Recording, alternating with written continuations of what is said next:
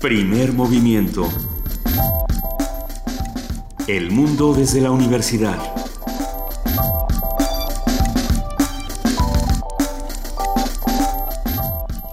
Muy buenos días, hoy es 10 de noviembre, son las 7 de la mañana con 4 minutos y arrancamos así primer movimiento aquí en Radio UNAM y es un placer recibirlos a todos. Muy buenos días, querida Juana Inés de ESA. En lo que Luisa recupera el resuello porque tuvo una mañana difícil.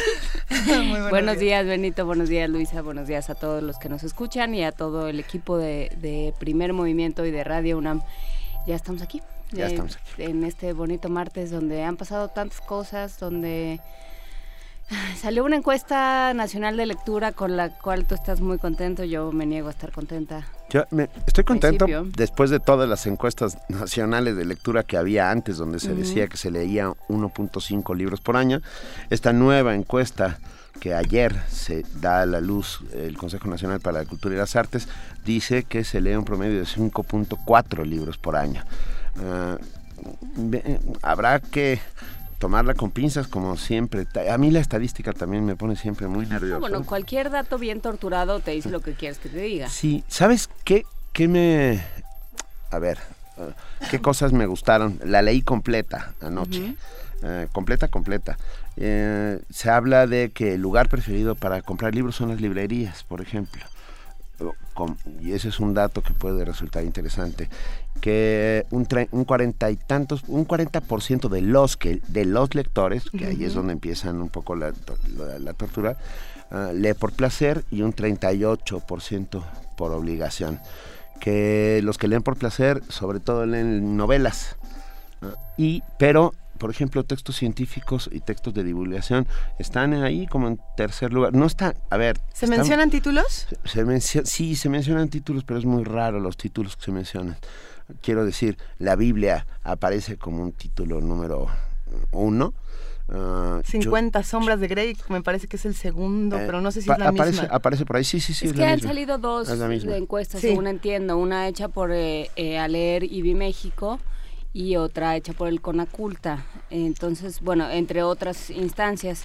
Entonces, bueno, habrá que, eh, que eso, revisarla bien y que pedirle a quienes han estado siguiendo los procesos de medición de la lectura en México, como Daniel Golden, como Tomás Granados, a todas estas personas que bueno que, que, opinan qué les dice y contra y cómo lo comparamos también ¿no? Eh, qué, nos dice y también cómo se inscribe en un contexto de prácticas de lectura y escritura ¿no? porque tenemos al mismo tiempo ciertas pruebas estandarizadas que nos arrojan resultados eh, muy pobres en términos de comprensión lectora, en términos de uso de, de la cultura escrita para obtener y, aprovechar información. Entonces, bueno, pues tendremos que irlo que irlo desgranando. Está de todas maneras interesante, échenle un ojo, busquen Escuela eh, eh, Encuesta Nacional de Lectura 2015, ahí hay una liga a la encuesta.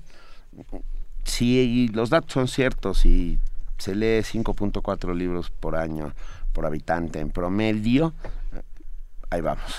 Ahí vamos, ese sí es un trabajo grande el de la promoción a la lectura. Ah, ¿Sabes dónde también algo que me pareció muy interesante, el hecho de que se hable de los maestros como los grandes promotores de la lectura. Uh, seguidos por padres y madres. eso me parece importante, me parece que los maestros están haciendo esa función que todos esperábamos, lo cual está muy bien. ¿Fomentamos la lectura desde ahora o la fomentamos un poquito más adelante? ¿Qué, ¿qué eh, opinan? ¿Más adelante? Eh, más adelante, bueno, de una vez. De una vez. pues, si trae es que regalos. Luisa trae regalos. Sí, sí, si escucharon que llegué jadeando esta cabina con sumo entusiasmo es porque publicaciones de la UNAM y, y, bueno, y también literatura, todo esto gracias a la Coordinación de Difusión Cultural, nos mandó libros por los juegos de En Contacto Contigo que estuvimos platicando ayer. Son dos paquetes diferentes, aunque tienen básicamente lo mismo. Los dos tienen una revista de punto de partida, tienen el libro de Armando Pereira, Deseo y Escritura, la narrativa de Julio Cortázar. Este, por ejemplo, Benito tiene también eh, Letras Mexicanas, ensayos críticos sobre escritores mexicanos de la segunda mitad del siglo XX. Este es de Alessandra Lucelli.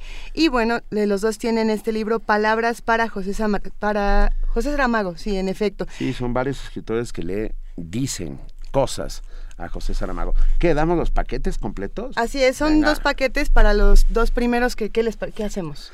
¿Twitter? Twitter. Twitter. Uno por Twitter y uno por Facebook, nos dice Vania Noche. está con nosotros y dice que uno por Twitter y uno por Facebook. ¿Qué? Que nos den... Eh, yo creo que, sería bueno que nos, que nos respondan una pregunta, ya que estos eh, libros se ganaron en juegos. Entonces, ¿qué será? Pues el, su libro favorito. Sí, que nos digan su libro favorito. o, es una pregunta muy sencilla y tenía que ah, tener una, ah, algo, algo más difícil. Algo más difícil, tenía que ser más complicado. O sí, bueno, su, libro Oye, sí, es un, no, pero es una dotación. Es una muy bonita dotación es una muy bonita dotación, entonces algo un poco más. las dos personas que estuvieron organizando este juego, bueno, además de todos nuestros amigos de publicaciones, gracias a Javier Martínez, eh, se llaman Mauricio y Axel y son los, seres más divertidos del universo. Y ellos hubieran dicho eh, que nos dijeran cuál es la carta que escribió Sí, ok, perfecto. ¿Cuál es la carta que escribió Oscar Wilde desde la cárcel? ¿Cómo se llama? Y ya con eso se lo llevan. Juan Inés sí se la sabe. Uno por Facebook y uno por Twitter, con el hashtag eh, Gracias Publicaciones. Tiene un subtítulo en latín. Venga. A ver, pero bueno, Hoy es nuestro martes de salud y hablaremos de ludopatía, esta enfermedad psicológica gravísima de compulsión al juego. Eh, conversaremos con la doctora Gabriela Ruiz, doctora en psicología y salud por la Facultad de Psicología de la UNAM, especialista en atención de conductas adictivas no dependientes a sustancias y profesora de la Facultad de Psicología en residencia de psicología de las adicciones en la colaboración de José Manuel del Val Blanco, director del Programa Universitario de Estudios de la Diversidad Cultural y la Multiculturalidad, vamos a platicar sobre la enseñanza del náhuatl en la UNAM. En nuestra nota nacional, la desaparición del Partido del Trabajo. Un comentario del maestro Sabino Bastidas, abogado, analista y consultor político. Y en la nota internacional, rechaza Arundhati Roy Premio Literario en India. Esto lo vamos a platicar con la doctora Laura Carballido Coria, profesora investigadora del Departamento de Ciencias Sociales y Humanidades, UAM Unidad Coajimalpa. Ella es licenciada en Historia por la UNAM, maestra y doctora en Estudios de Asia y África, área India por el Colegio de México. Y hoy regresa la poesía necesaria. Eh, ¿Qué vas a leer? ¿Te toca a ti, Benito? ¿Le toca a Juan Inés? ¿Te toca a Juana Inés? Yo pensaba que hiciéramos un volado. Bueno, vamos a hacer un volado y ustedes se enterarán dentro de un rato quién de los tres será el que tendrá en sus manos la poesía necesaria. En la mesa del día hablaremos sobre el periodo rectoral 2015-2019, proyectos y objetivos para una comunidad. Vamos a platicar efectivamente con el señor rector Enrique Luis Graue Vigers, académico y médico oftalmólogo, actual director de la Facultad de Medicina y designado nuevo rector de la UNAM por la Junta de Gobierno de la institución. El rector tomará posesión, porque todavía el día de hoy el rector es el doctor José Narro Robles, pero el, el rector tomará posesión el día 17 de noviembre de la semana que viene. Y terminaremos con la colaboración de Mireya Imas, directora del Programa Universitario de Estrategias para la Sustentabilidad. El pues. El pues, que nos habla sobre la dimensión ambiental en los albores del siglo XXI, miradas desde la diversidad. Pero ya están aquí nuestras compañeras. Hoy tenemos este noticiero, este corte informativo a dos voces. Están con nosotros Vania Nuche. Y Frida Saldívar, buenos días, ¿cómo están? Muy buenos días. buenos, Días. buenos días. Por favor, corte informativo de las 7.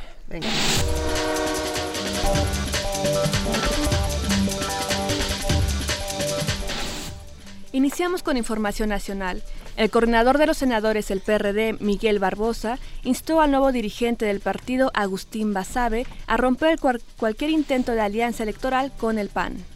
Cabe señalar que los recientes resolutivos del Partido del Sol Azteca facilitan que forme alianzas con el PAN para las elecciones locales de 2016. Con la derecha, la derecha, con la derecha, con la derecha, con la derecha, con la derecha, En Guerrero, aumentó a 12 la cifra de muertos tras, tras un tiroteo en Palenque, ubicado en el centro de la localidad de Coajinicuilapa.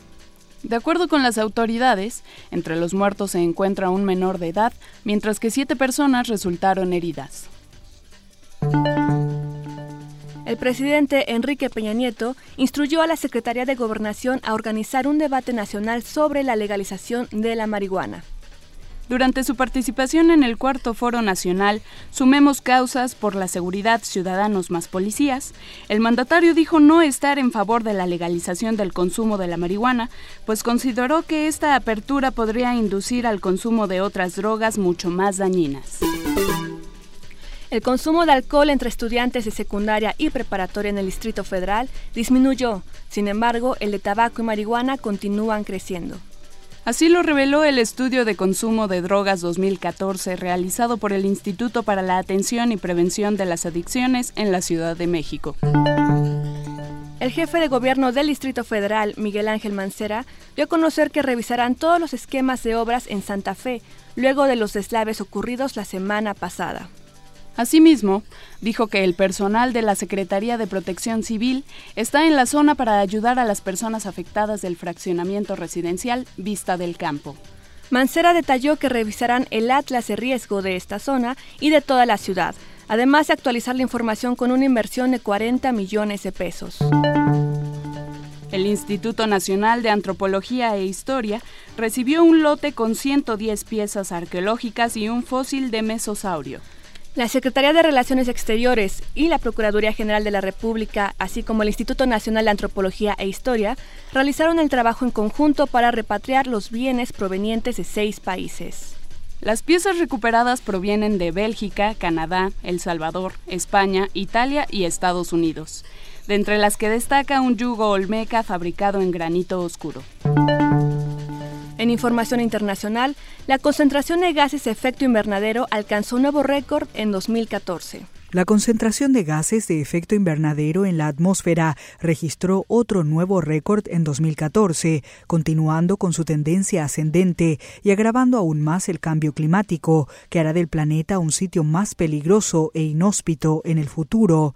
La Organización Meteorológica Mundial, la OMM, publicó este lunes un informe sobre el tema, en el que indica que entre 1990 y 2014 se ha producido un aumento del 36% en el efecto radiativo que causa el calentamiento. Eso se debe a la concentración de gases de larga duración, como el dióxido de carbono, el metano y el óxido nitroso, provenientes de actividades industriales, agrícolas y domésticas, explica el estudio. También alerta de la interacción entre el dióxido de carbono y el vapor de agua que amplifica el calor en la superficie terrestre. Michel Jarod, secretario general de la OMM, presentó el estudio en Ginebra. Cada año informamos de un nuevo récord en la concentración de gases. Todos los años recordamos que el tiempo se está acabando y este año solo suma a esta presión. Es muy importante que estas cifras sean tomadas en cuenta por los negociadores, señaló Jarod, aludiendo a los representantes que acudirán a la conferencia sobre cambio climático a celebrarse en diciembre en París.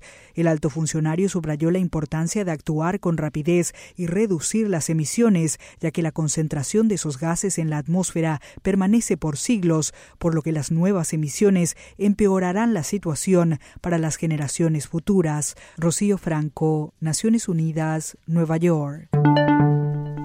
El presidente español Mariano Rajoy informó que solicitará ante el Consejo de Estado una prerrogativa para pedir la suspensión de la resolución aprobada por el Parlamento de Cataluña para su independencia. Rajoy espera que mañana miércoles se celebre un Consejo de Ministros extraordinario y es ahí donde el gobierno solicitará la inmediata suspensión de la declaración catalana y de todos sus posibles efectos. Con 92 votos a favor, 50 en contra y 29 abstenciones, el Pleno de la Conferencia General de la UNESCO rechazó la incorporación de Kosovo a este organismo. Rusia, quien ha encabezado la oposición a dicha incorporación, ha argumentado que Kosovo, que se separó de Serbia en 1999, no es un Estado, por lo cual no puede ser admitido. España, China, Argentina, Bolivia, Cuba, Venezuela y México son algunos de los países que junto con Rusia votaron por la no incorporación, mientras que Estados Unidos y los grandes países de la Unión Europea votaron apoyando a Kosovo. Y en la nota de la UNAM, la mamografía por emisión de positrones PEM es una revolución en las herramientas para el diagnóstico y seguimiento del cáncer de mama. Se trata de una nueva tecnología de imágenes de alta resolución que detecta la acumulación de un radiofármaco emisor de positrones y crea una imagen mamográfica tridimensional. De acuerdo con Héctor Alba Sánchez del Instituto de Física, su sensibilidad facilita la detección de lesiones de hasta 2 milímetros con alta especificidad, lo que complementa a otras técnicas radiológicas. Por ello, investigadores de ese instituto buscan crear un prototipo en México para obtener información con una metodología no invasiva y ahorrar a las pacientes biopsias innecesarias.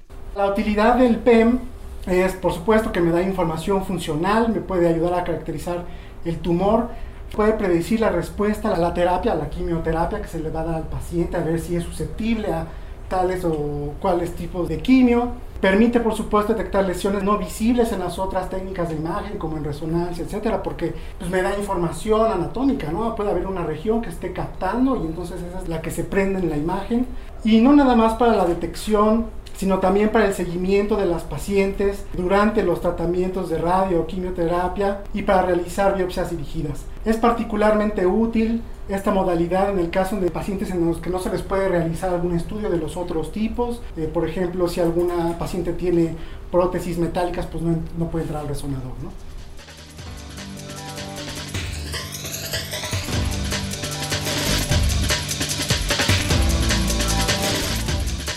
Muchísimas gracias a nuestras compañeras Vania Nuche y Frida Saldívar por este corto informativo de las 7 de la mañana.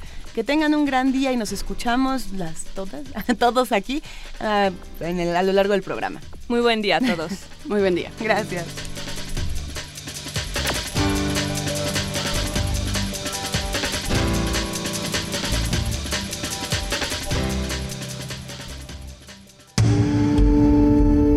Primer movimiento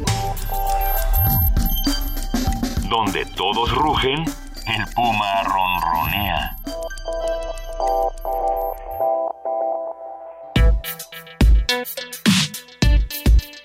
Martes de salud. El hijo que asesina a sus padres por dinero para seguir apostando el jugador que usa pañales de adulto para no moverse de la máquina tragamonedas, o el padre que abandona a su familia por el juego, son historias comunes alrededor de la ludopatía, un trastorno peligroso. En México existen más de 300 centros de apuesta legales, pero también hay casinos clandestinos y se puede apostar libremente en Internet. La diversidad de medios de apuesta ha provocado que la ludopatía sea un trastorno silencioso que se hace notar hasta que la persona que lo padece ya ha perdido su trabajo, su familia y otro tipo de relaciones, aparte, por supuesto, de todo el dinero que cayó en sus manos. Hasta 2012 en México existían al menos 4 millones de personas con ludopatías, según datos del Centro de Atención de Ludopatía y Crecimiento Integral. Hay quienes dicen que la adicción al juego es solo eso, una adicción. Sin embargo, ya es considerada una enfermedad que es peligrosa y requiere de tratamiento. Para explicarnos en qué consiste la ludopatía, se encuentra en la línea Gabriela Ruiz. Ella es doctora en Psicología y Salud por la Facultad de Psicología de la UNAM, especialista en la atención de conductas adictivas no dependientes a sustancias y profesora de la Facultad de Psicología en la Residencia de Psicología de las Adicciones. Gabriela, muy buenos días, ¿cómo estás? Hola, buenos días, ¿cómo les va? Muy bien, muchísimas gracias por acompañarnos esta mañana y sobre todo para hablar de un tema delicado y no tan tratado. ¿Qué es esto de la ludopatía? ¿Cuándo empieza? Platícanos. Bueno, la ludopatía es una conducta adictiva que si bien es cierto, en algún momento no se ha catalogado como tal, a partir de ciertos momentos de la historia y de propiamente del entendimiento de los trastornos mentales, pues ya se ha eh, categorizado como una conducta adictiva que ha traído eh, grandes consecuencias y síntomas similares a una conducta dependiente a sustancias. ¿Cuáles son los síntomas, Gabriela? Bueno, algo súper importante es una preocupación por el juego, la necesidad de jugar en cantidades muy elevadas, tanto de dinero como de tiempo, eh, un fracaso repetido en los esfuerzos por controlar eh, las apuestas también, por ejemplo.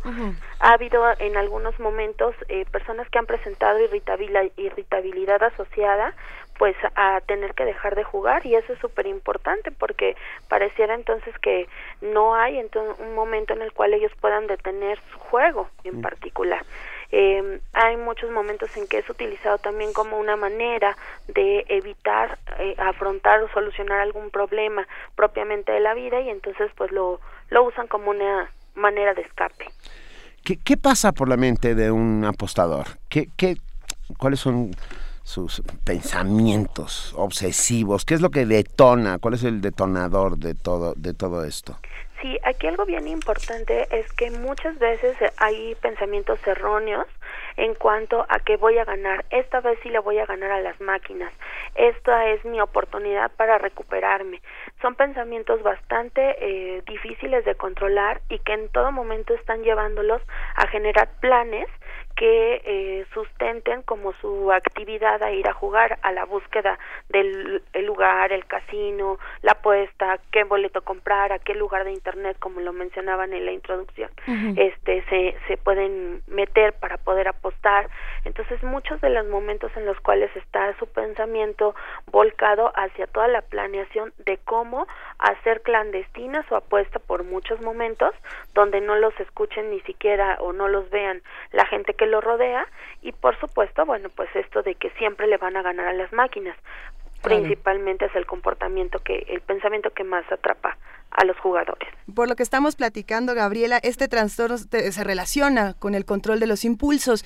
Eh, ¿También se relaciona con otro tipo de trastornos de personalidad o qué, otro, qué otros trastornos están relacionados con la ludopatía? Hay algunos trastornos muy importantes y que tienen que ver con el control de impulsos, como bien lo mencionas, pero una de las cosas que sucede es que también hay un trastorno asociado que es la ansiedad y la depresión. En algunos casos puede también estar asociado con el consumo de sustancias, especialmente con el alcohol. Eh, se, han se han hecho algunas investigaciones que han permitido identificar esta relación entre el consumo de alcohol de manera excesiva hasta llegar a consumos eh, bastante con una dependencia quizá baja o media pero que los ha llevado propiamente a tener también una conducta en exceso y totalmente llena de riesgos. Eh, por otro lado, la agresividad también se, se ve reflejada asociada a, estos, a esta falta de control de impulsos.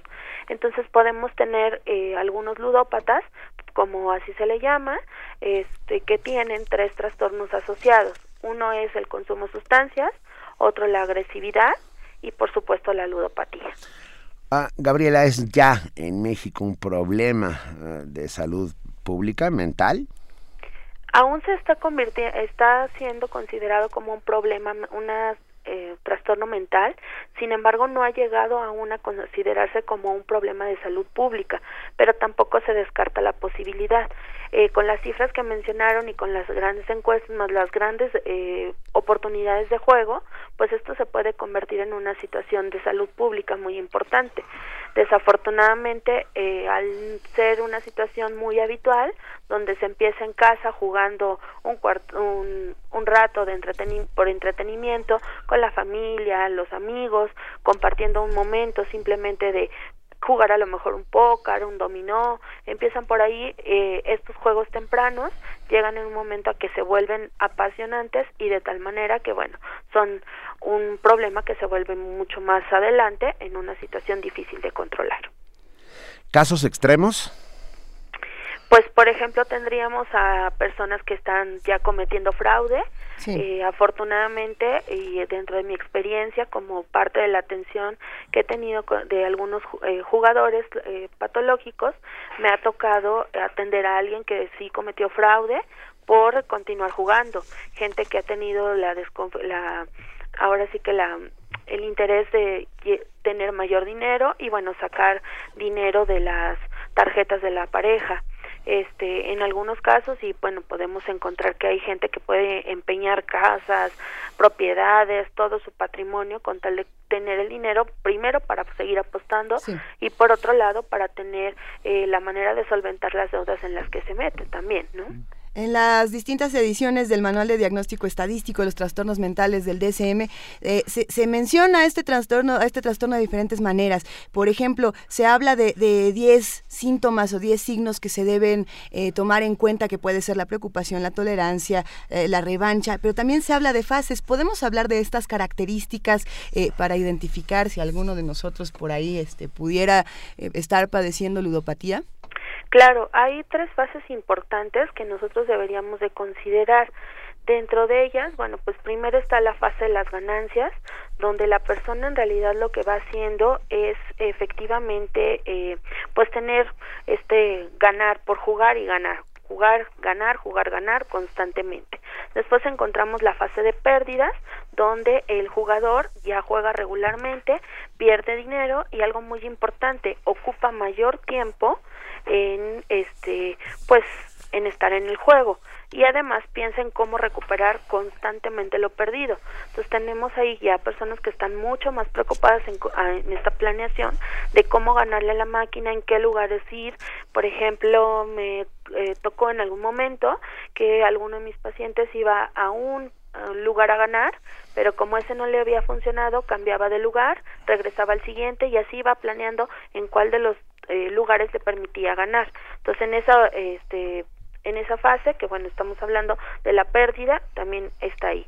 Después encontramos la tercer eh, fase, que es la fase de desesperación, en la que hacen todo lo necesario, pues para tener suficiente dinero, como ya lo mencionaba, para continuar eh, apostando y bueno, hasta llegar ya a consecuencias bastante severas, robo, fraude, este, prostitución en algunos casos por obtener dinero, ¿no? Todo esto tiene que ver de alguna manera, Gabriela Ruiz, con, el pensamiento mágico, ¿no? Con, eh, la forma, o sea, no estar anclados con los pies a la tierra y saber que el índice de probabilidades siempre está a favor de la casa. Correcto. Ah, eh, me quedé pensando en la historia de España, eh, en el sentido, a partir de los años 80 ah, se legalizan las máquinas y hay una máquina en cada bar, o sea, en cada cafetería. Ah, supongo que conoce el, tema de las marujas, ¿no? Sí, claro. Bueno, cuéntanoslo porque creo que es muy significativo. Las marujas, bueno, son estas son estas mujeres que iban al mercado con la bolsa de compras y gastaban el dinero del mercado en las máquinas. Y, y, y, que hay, en algunos casos extremos terribles acabaron eh, dedicándose a la prostitución para poder eh, recuperar el dinero que perdían todos los días. ¿Nos cuentas un poco? Perdón, Gabriela. Claro, no te preocupes. Una de las cosas importantes es que efectivamente los jugadores, en particular, bueno, con este ejemplo que nos pones de las marujas, pero dentro de la clasificación de los jugadores, le podríamos llamar a un jugador problema, porque efectivamente este jugador problema utiliza algunas partidas de cosas tan importantes como es el gasto para la familia, colegiaturas, algunas rentas, por ejemplo, está utilizando el dinero propiamente para ir a apostar. Entonces, eh, dentro de estas mismas características del jugador, lo que va a ir haciendo es que, bueno, va pensando que, bueno, si lo apuesta en este momento, es muy probable que lo gane cuando en cierto momento no lo gana, lo que hace es endeudarse por otros lados para recuperar esa partida que ha apostado. Y esto es muy importante porque efectivamente si esta conducta se sigue repitiendo, pues podría llegar, como en el caso de las marujas, hasta una prostitución. Acá un endeudamiento muy importante donde pues en algunos momentos intentan compensar como cosas que eh, me ha tocado también eh, una persona que eh, pide dinero a su fondo de ahorro para poder este, solventar las deudas o cubrir las colegiaturas y el gasto que tiene que dar a casa. Entonces, bueno, pues como eso van presentándose en bastantes conductas similares. Y, doctora, pensando eh, en lo que sucede a nivel neurológico, ¿cómo, cómo funciona? ¿Cómo hay esta capacidad de, eh, de dejar de lado toda racionalidad y de pensar eh, la próxima vez si voy a poder o en ciertas máquinas sí o ciertos ambientes me son más propicios eh, o ciertos espacios o ciertas eh, indumentarias, digamos, ya ya se sale, sacas tu budita de la bolsa, ¿no? Exacto. ¿Cómo, ¿Cómo funciona a nivel neurológico? ¿Qué es lo que sucede? Sí, por un lado tiene un, una, un funcionamiento muy similar al, a las conductas adictivas dependientes a sustancias, donde hay una activación de neurológicamente del sistema límbico, especialmente en el área de, del sistema de recompensa. Esto les hace ver que a partir de una fase de ganancias donde han estado obteniendo ganancia tras ganancia, bueno, pues van a tener grandes beneficios y esto pues cuando nosotros obtenemos una conducta positiva y que es reconocida además por foquitos, por los aplausos de las propias máquinas, por el reconocimiento de las personas que son las que están jugando, pues esto los lleva en algún momento a continuar repitiendo la conducta. Ante el hecho de que se activa y se estimula el sistema de recompensa, pues es una conducta que como en otras áreas que son satisfactorias para nosotros, también se van repitiendo. Esto a su vez, bueno, asociado con el pensamiento irracional o como les decía, los pensamientos erróneos, pues hace que bueno pues se, eh, se complementen perfecto y entonces pues además se tenga algo bien importante que es correspondiente a este las conductas supersticiosas. Entonces, como bien lo mencionan, traigo mis zapatos rojos, traigo la chamarra de la suerte, traigo el anillo de que me vas a hacer lograr ganar y como eso, pues hay diferentes formas de considerar la superstición asociada a los pensamientos irracionales. Mira, nos escribe México Gráfico, alguien que hace comunidad constantemente con nosotros, y dice, yo no me considero ludópata, pero, pero una realidad es de que te picas, te picas, sobre todo cuando empiezas a ganar dinero en un juego. Y, y yo creo que la pregunta aquí es, ¿cómo podemos reconocer que están haciendo en nosotros un ludópata? ¿Cómo distingues entre me pico, me pico o tengo un problema? Claro, aquí algo muy importante es que, bueno, nosotros podemos, todos podemos ser un jugador social en donde el juego es una forma simplemente de entretenernos, de pasar un rato, de compartir con la familia. Termina el, la partida, por ejemplo, en una cuestión de un, no sé, se me ocurre un póker, este, termina el momento del juego, termina el momento de apostar con las fichas y no hay ni mayor problema, simplemente tú puedes detener el juego. Ahí es un, un indicador muy importante, pero en el momento en el cual uno busca ya la... Eh, cada fin de semana o cada día ir a, tener ese momento de entretenimiento, empezar a usar el tiempo en el que nosotros normalmente ocupamos nuestra y hacemos nuestra vida de cualquier otra manera, empezamos a usar un tiempo determinado y una frecuencia, incrementarse la frecuencia entre el número de veces que se juega, el tiempo que se dedica y una búsqueda de una apuesta constante, son tres elementos que nos llevan a decir, ojo, algo puede estar pasando al respecto de ello. Además de que ya no es solamente el jugar un simple rato, eh, cartas a lo mejor, sino es buscar ahora la lotería, ahora los juegos de máquinas, ahora los tragamonedas, ahora el juego, este, pues estos eh, que existen de pronósticos, ¿no? Todas estas probabilidades que uno va haciendo para las quinielas, entonces bueno, pues ya si en cierto momento para todos se busca apostar, ya estamos hablando de que puede ser una alerta que nos puede poner pues en el ojo y decir algo está pasando. Ahora bien, por un lado siempre hay, alguien que tendrá una necesidad y alguien que se la, que se la proporcione, alguien que, que satisfaga esta necesidad. ¿Qué es lo que está pasando, eh, Gabriela, con todas estas empresas que se alimentan de la ludopatía, como los casinos, como estos lugares donde, donde es permitido? ¿Hay alguna regulación alrededor de todos estos espacios? Bueno, en realidad la Secretaría de Gobernación tiene eh, lineamientos muy específicos en cuanto a la regulación de las apuestas, especialmente para espacios que sean para mayores de edad.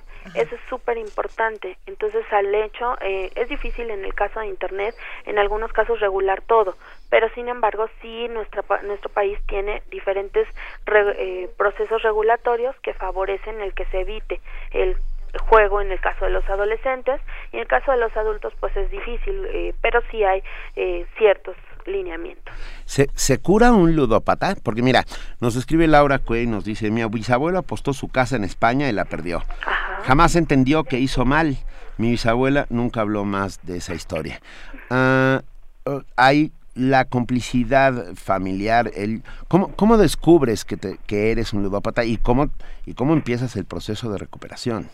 Sí, aquí, bueno, no hay, no precisamente es una cura la que existen. Hay momentos en que hay personas que pueden controlar su conducta, como ha pasado con varios de mis pacientes, la han controlado, han logrado entender cuál es la razón por la que jugaban, qué los llevaba a esto, y lo que vas haciendo es generar diferentes habilidades que favorezcan el que esa persona ocupe su tiempo en conductas mucho más saludables y propiamente que le ayuden a resolver situaciones.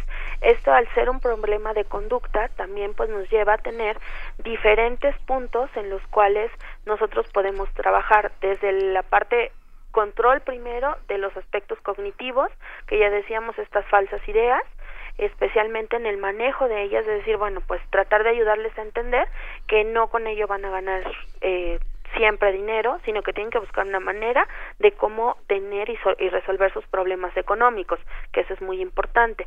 Lograr que las personas cambien su conducta, que ha sido tan satisfactoria el juego y que ha mantenido activo el sistema de recompensa, como lo mencionábamos anteriormente, ayudarle a que también establezca y, e, identifique otras actividades que sean competitivas con la parte de la conducta de juego, pero que le permitan también ser satisfactorias. Eh, por un lado y por el otro pues con aspectos motivacionales que también favorezcan empoderar por en todo momento a la persona que está lográndolo, que lo está haciendo bien, que está teniendo beneficios al dejar de jugar y bueno pues esto favorece muchísimo desde la parte terapéutica Obviamente hay que trabajar muchísimo también con la familia, porque bueno, una de las cosas importantes es que a veces se observa como que eh, algunos lugares para jugar dan la posibilidad de resolver problemas económicos. Si bien es cierto, les resulta una vez, pero las siguientes veces ya se empieza a convertir en la única manera de encontrar soluciones. Entonces eso ya se vuelve complicado de trabajar propiamente con la familia, pero hay que trabajar. Ah, Gabriela Ruiz, doctora en Psicología y Salud por la Facultad de Psicología de la UNAM. Ah, yo, yo me pregunto, la Secretaría de Gobernación es quien expide los permisos para dar para los casinos, ¿no? Esta suerte de concesiones. Así es. Ah, simultáneamente ha hecho alguna línea de ayuda, tiene algún programa por el cual apoyar a, los ludópatas. Apoyar quiere decir, o sea, el juego responsable, no sé cómo cómo funcione. Claro, eh, bueno, a ciencia cierta no tenemos como por lo menos una línea de ayuda al 100% declarada como parte de, gobernación que yo que yo conozca. Lo que sí es importante eh, hacer notar es que el trabajo de gobernación junto con eh, el órgano rector de las adicciones, que es CONADIC, este ha estado trabajando de la mano para poder empezar a generar algunas alternativas de atención, porque en muchos lugares pues ha sido como eh, una atención aislada o somos muy pocos los que nos hemos dedicado al trabajo con los ludópatas, además de que es difícil que lleguen hasta a nuestros centros de, atención. En mi caso, pues llegan a la Facultad de Psicología por parte de, los centros de servicios, pero han sido pocos los casos que llegan, literalmente. ¿Existe algún número 01800 donde, de línea de ayuda de ludópatas, así como existen los centros AA, etcétera? Eh, que yo la conozca, no, pero te puedo dar el número de la facultad y con muchísimo gusto podrían llamar ahí para solicitar ayuda si fuese necesario. Pues dánoslo, por favor. Es el 56 22 23 09. Y ahí se pide con Gabriela Ruiz. Ah, contigo, contigo directamente. Gracias, Gaby. Sí, y es el Centro de Servicios Guillermo Dávila de la Facultad de Psicología. Mira, Claudia Guerrero nos hace una pregunta interesantísima.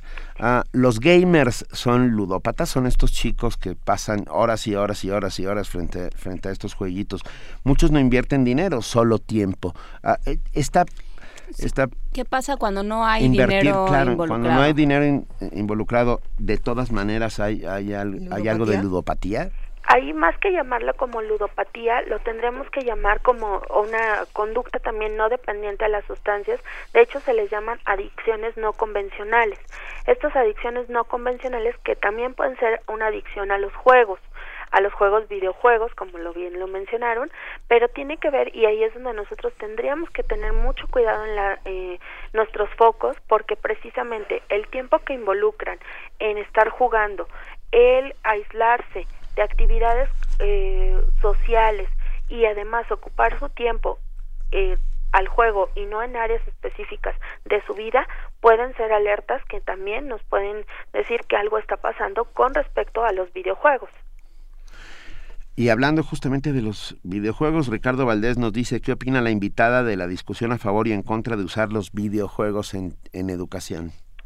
Bueno, algo muy importante es que eh, si bien es cierto, los videojuegos son parte del usar la tecnología como un área de aprendizaje y es una excelente área de oportunidad para poder aprender porque pues nuestros niños en este momento pues están revolucionados como en otras épocas pues nosotros aprendíamos con los libros, aprendíamos con otras serie de didácticas. Sin embargo, la, el avance de la tecnología nos favorece con el entendimiento y el uso de videojuegos para el aprendizaje. Obviamente hay que hacerlo con medida, con ciertos límites, controlando la manera en que son utilizados y ciertamente tener unos papás que también trabajen en la educación de nuestros hijos de nuestros pequeños, porque efectivamente mientras haya una supervisión, haya un manejo de límites, haya un entendimiento del contenido también de esos juegos, pues obviamente esto es favorecedor para el aprendizaje.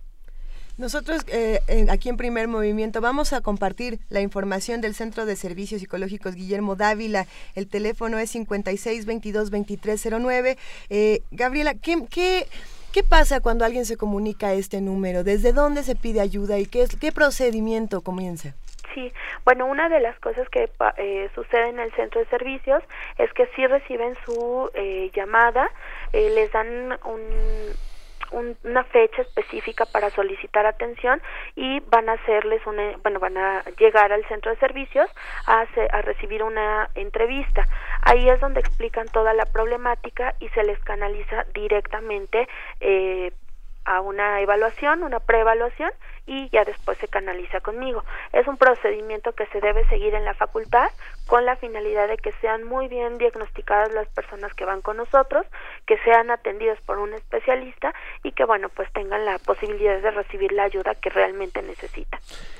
Bien, pues Gabriela Ruiz, doctora en Psicología y Salud por la Facultad de Psicología de la UNAM, especialista en la atención de conductas adictivas no dependientes a sustancias, o sea, a ludopatía. ¿Hay, hay alguna otra, eh, alguna otra patología no dependiente de sustancias, parecida a la ludopatía? Como la cleptomanía, por ejemplo. Mm. Pues podríamos hablar más bien de la adicción al sexo, por ejemplo, ah, también podría ser más que ello. La cleptomanía eh, en algunos momentos no podríamos considerarla como una conducta, mm, eh, como una adicción no convencional, pero sí tiene indicadores importantes, ya lo que decíamos, eh, puede estar inmiscuida en, una, en un trastorno también de ludopatía, entonces hasta por ahí tomar cosas, venderlas, empeñarlas, igual que lo hace, por ejemplo, un, un adicto a sustancias, un consumidor de sustancias. Y hay adictos a la adrenalina. También tenemos, ¿Eh? y recordemos que, bueno, sin adrenalina nosotros tampoco funcionamos en nuestro estado normal pero también aquellas personas que buscan por todo momento hacer deportes extremos verdaderamente extremos, este tienen bombas de adrenalina, bombazos de adrenalina constantes y pues eso también nos puede estar hablando de alguna situación peculiar. Eh, aquí somos varios los que tenemos adicción a la adrenalina, por eso hacemos este noticiero todas las mañanas. ¿Eh? Habría que pensar nada más qué cantidad de adrenalina liberan diario para poder entonces considerarlos como personas adictas a. Lo, vamos a revisar, Gabriela. Muchísimas gracias por esta conversación, Gabriela Ruiz. Y como siempre, mira, eh, Vania Nuche, nuestra compañera, dice, les recomiendo El jugador, jugador de Dostoyevsky. Bien hecho, muy bien, Vania. Por supuesto, es uno de los grandes, grandes títulos de la historia de la literatura universal. Ah, mil gracias, Gabriela. estaremos en contacto. Claro que sí, con muchísimo gusto y estoy a la orden para lo que ustedes consideren en la facultad. Venga, muy bien. Gracias, hasta luego. Hasta luego. Primer movimiento. Donde la raza habla.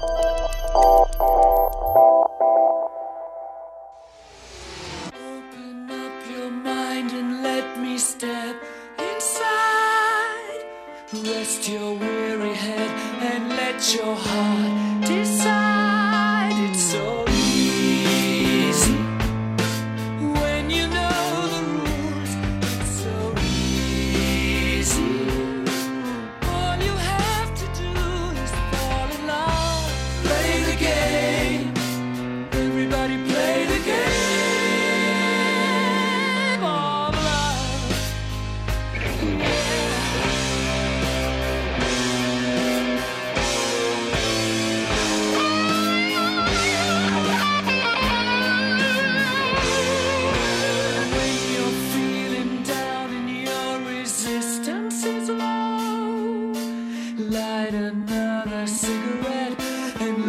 yourself go.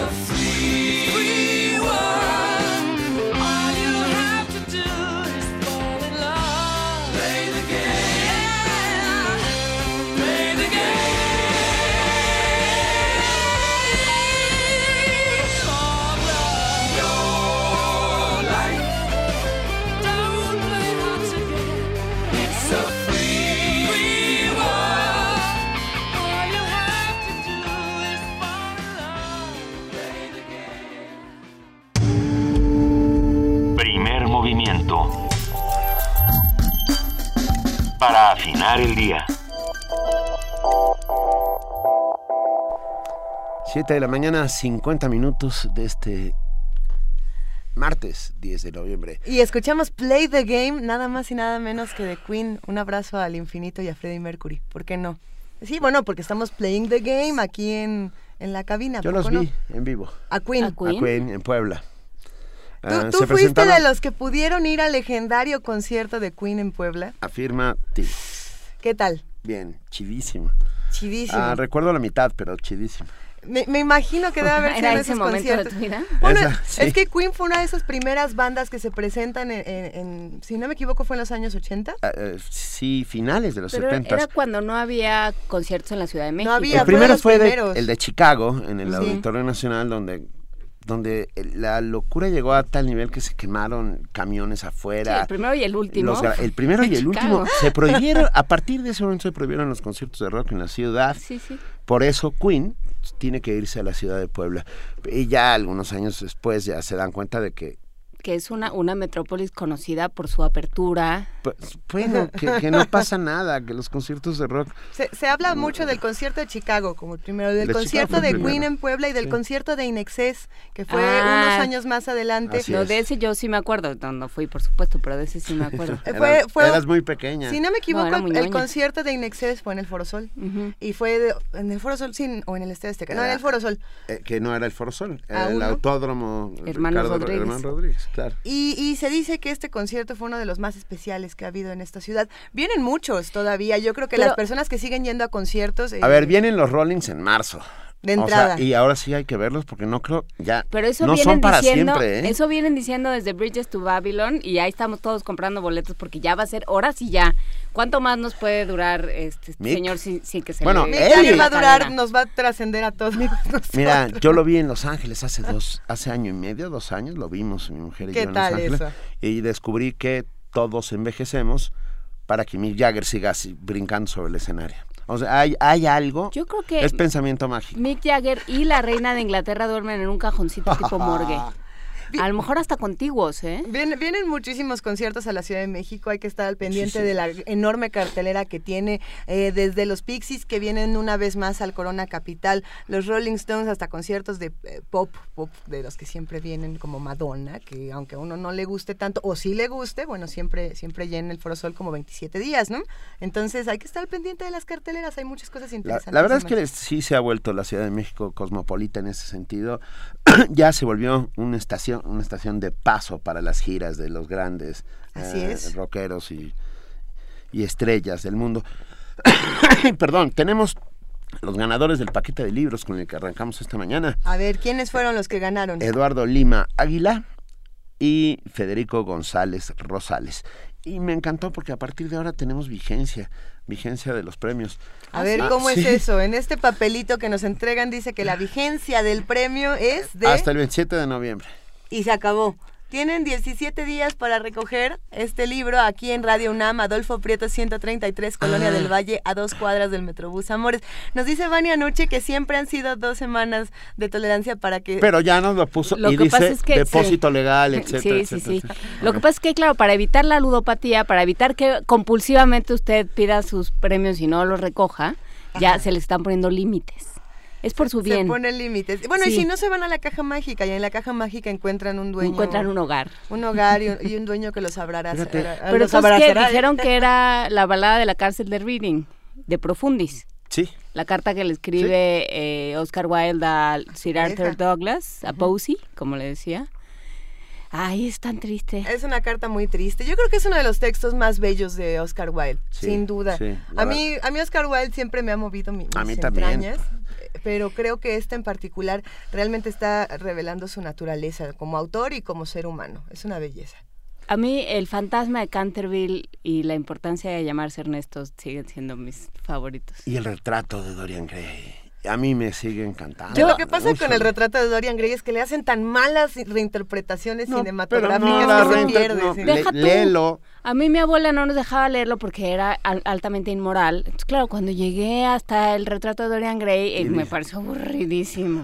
pues sí. Sí, ese libro no debe censurarse, se lee cuando se lee. Claro.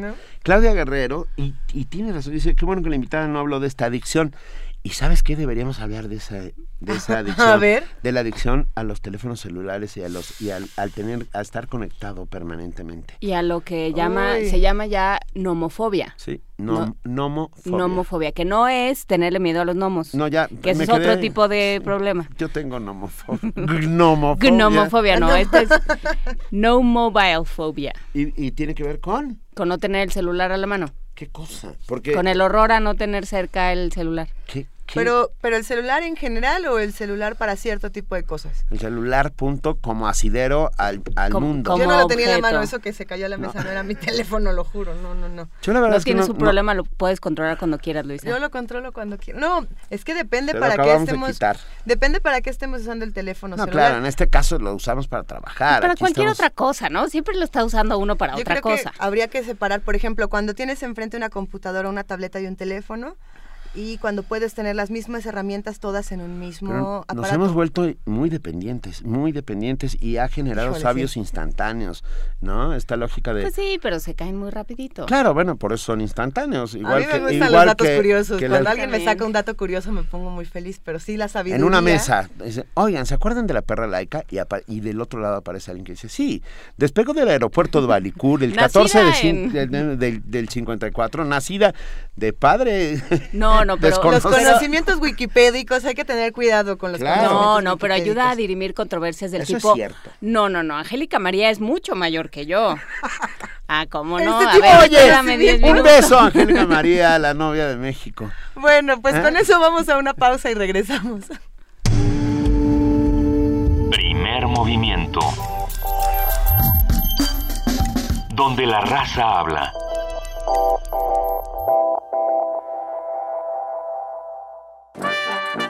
El reto es conquistar nuevos públicos para la nueva música. Instrumenta Oaxaca. 12 años de alentar la creación musical, 12 días para mostrar al público la creación e interpretación de la música contemporánea, 16 conciertos que solicitan nuevos escuchas, incluidos tres estrenos mundiales, sonarán en distintos recintos del estado de Oaxaca. El encuentro será dedicado al director de orquesta Luis Herrera de la Fuente y al compositor oaxaqueño Narciso Lico. El intérprete será el Nouvel Ensemble Moderne de Canadá. Del 11 al 22 de noviembre. Más información en www.instrumenta.mx.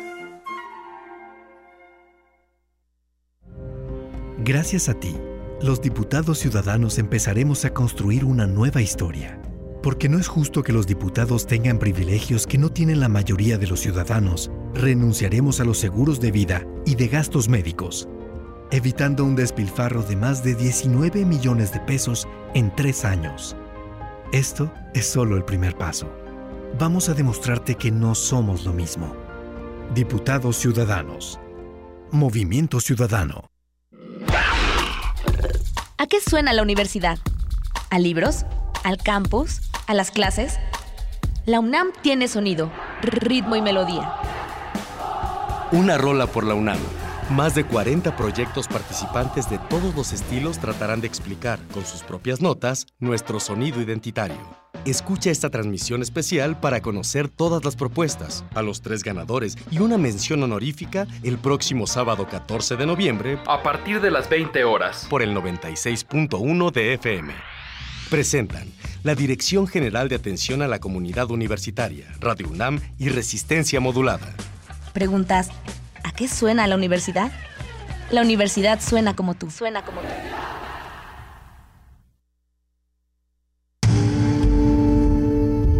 Primer movimiento. Información azul y oro. Estamos en arroba P Movimiento, en diagonal Primer Movimiento UNAM y en el teléfono 55 36 43 39. Llámenos, escríbanos, platíquenos todos los que están del otro lado qué les está pareciendo esta transmisión. Nosotros en este momento nos vamos a nuestro corte informativo de las 8 de la mañana con nuestra compañera Elizabeth Rojas. Muy buenos días, Elizabeth, bienvenida. ¿Qué tal, Luisa Juana Inés? Buenos días, buenos días a todos. Buenos días.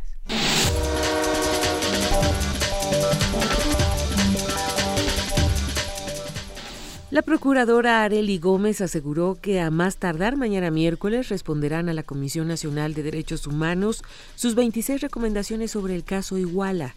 La titular expresó su sorpresa ante la exigencia de una respuesta total, ya que trabajan en conjunto con el titular de la Oficina Especial para el caso Iguala de la Comisión Nacional de Derechos Humanos, José Trinidad Larrieta Carrasco.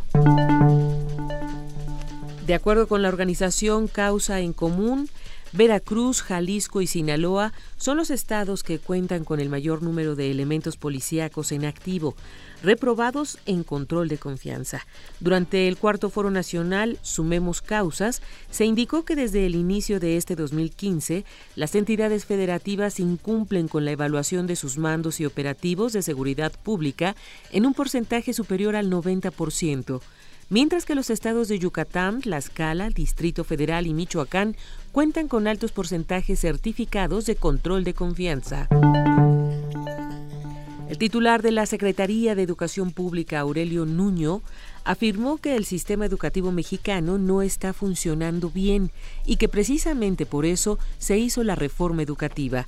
Entrevistado al concluir una visita a una escuela en Puebla, el funcionario indicó que los resultados del Plan Nacional para la Evaluación de los Aprendizajes de Educación Básica 2015 no son satisfactorios. Estos resultados vienen a reiterar que el sistema educativo mexicano no está funcionando bien y que precisamente por eso porque no estaba funcionando bien, es que hicimos una reforma educativa. La reforma educativa nos permite reorganizar a todo el sistema educativo y nos permite llevar a una realidad el tener una educación de calidad. Precisamente por eso hicimos la reforma educativa y esa es la ruta que tenemos que seguir. Aquí la buena noticia es que ya existe la reforma, ya hay una ruta de qué es lo que tenemos que hacer para que vaya mejorando la calidad de la educación en el país y esa es la ruta de la reforma educativa. La Comisión del Registro Federal de Electores aprobó el formato electrónico que llenarán los mexicanos en el extranjero. Esto para obtener su credencial para votar con fotografía, así como la opción de puño y letra del ciudadano para quienes no tienen impresora. Con esto se facilita la inscripción de los conacionales en el exterior en la lista nominal correspondiente, ya que el ciudadano podrá escribir todo en una hoja en blanco, plasmar su firma o su huella, fotografiar el formato por celular y enviarlo por correo electrónico. En octubre los precios al consumidor registraron su aumento más bajo respecto al mismo mes del año pasado, al crecer 2.48% según el Instituto Nacional de Estadística y Geografía. Por el contrario, la inflación se aceleró hasta el 0.51% mensual. Además, el alza en los energéticos fue del 3.3%. En información internacional, el primer ministro británico David Cameron comenzó este martes de manera oficial su negociación para reformular la relación de su país con la Unión Europea. Al ofrecer un discurso en Londres, Cameron pidió proteger el mercado único europeo y un mayor control de la inmigración comunitaria como parte de su plan de reformas. Además, el primer ministro británico pidió eximir a su país de una mayor integración europea y aumentar la competitividad en el bloque. Antes, Cameron envió una carta al presidente del Consejo Europeo, Donald Tusk, quien a través de su cuenta de Twitter respondió que la negociación puede empezar Cabe señalar que el primer ministro británico prometió la realización de un plebiscito sobre la permanencia del Reino Unido en la Unión Europea antes de que termine 2017. En Portugal, el primer ministro Pedro Passos Coelho presentó este lunes su programa de gobierno ante el Parlamento, donde alertó sobre los peligros que amenazarán al país si el Partido Socialista llega al poder. Señaló que el acuerdo presentado por dicho partido, en conjunto con comunistas y bloquistas, para eliminar la política de austeridad es irrealista. Las Fuerzas Armadas Revolucionarias de Colombia rechazaron el plebiscito de paz impulsado por el Congreso colombiano por considerarlo extraño y exótico, además de que no cumpliría con el objetivo de que el pueblo apruebe el acuerdo final aclararon que el plebiscito solo se limita a aceptar o rechazar una política oficial con un alcance jurídico insuficiente, además de que el acuerdo no aprueba normas por lo que no tiene sentido continuar con la iniciativa. Sugirieron seguir con mecanismos de referendo serios y permanentes que permitan poner en marcha los acuerdos de la mesa de paz. Las FARC dan otra señal de su compromiso con el proceso de paz en Colombia. El anuncio de las Fuerzas Armadas Revolucionarias de Colombia, las FARC, de que detendrán los nuevos reclutamientos de menores de 18 años en sus filas, es una señal de su compromiso de alcanzar un acuerdo de paz en Colombia y reintegrarse a la vida civil. Así lo consideró el coordinador residente y humanitario de Naciones Unidas en Colombia, Fabricio Hochschild, en una entrevista con Radio ONU. El alto funcionario participó recientemente de conversaciones con ese grupo armado en La Habana, Cuba, a la que también asistieron el gobierno de Colombia y la representante de la ONU para los niños y los conflictos armados, Leila Cerrugui. Hochschild explicó que un segundo punto importante de esa reunión fue la declaración de voluntad de las FARC de empezar un proceso de liberación de algunos niños soldados menores de 15 años. A esa altura sería demasiado decir que hay un compromiso en este momento de separar todos los menores. Lo que tenemos es un compromiso de empezar un proceso, pero por supuesto, para poner en marcha la institucionalidad, para comenzar a, a implementar todo lo que se necesita, eso va a tomar tiempo.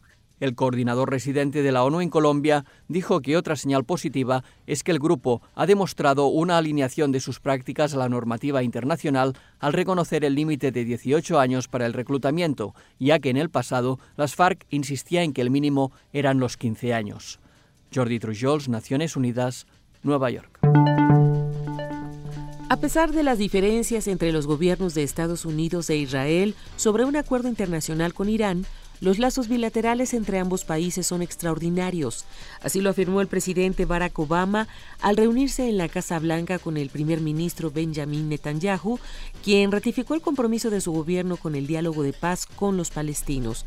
Obama, por su parte, aseguró que la seguridad de Israel seguirá siendo una prioridad absoluta de la política exterior de su gobierno. Este lunes en Jordania un policía mató a tres extranjeros que trabajaban en un centro de entrenamiento usado por Estados Unidos, mientras que otras seis personas resultaron heridas, así lo informó Mohammad Mumani, portavoz del gobierno. Según el funcionario, luego del ataque otros policías mataron al agresor cuya identidad no se ha dado a conocer. Hasta el momento no ha habido ningún pronunciamiento al respecto de las autoridades diplomáticas estadounidenses en Amán.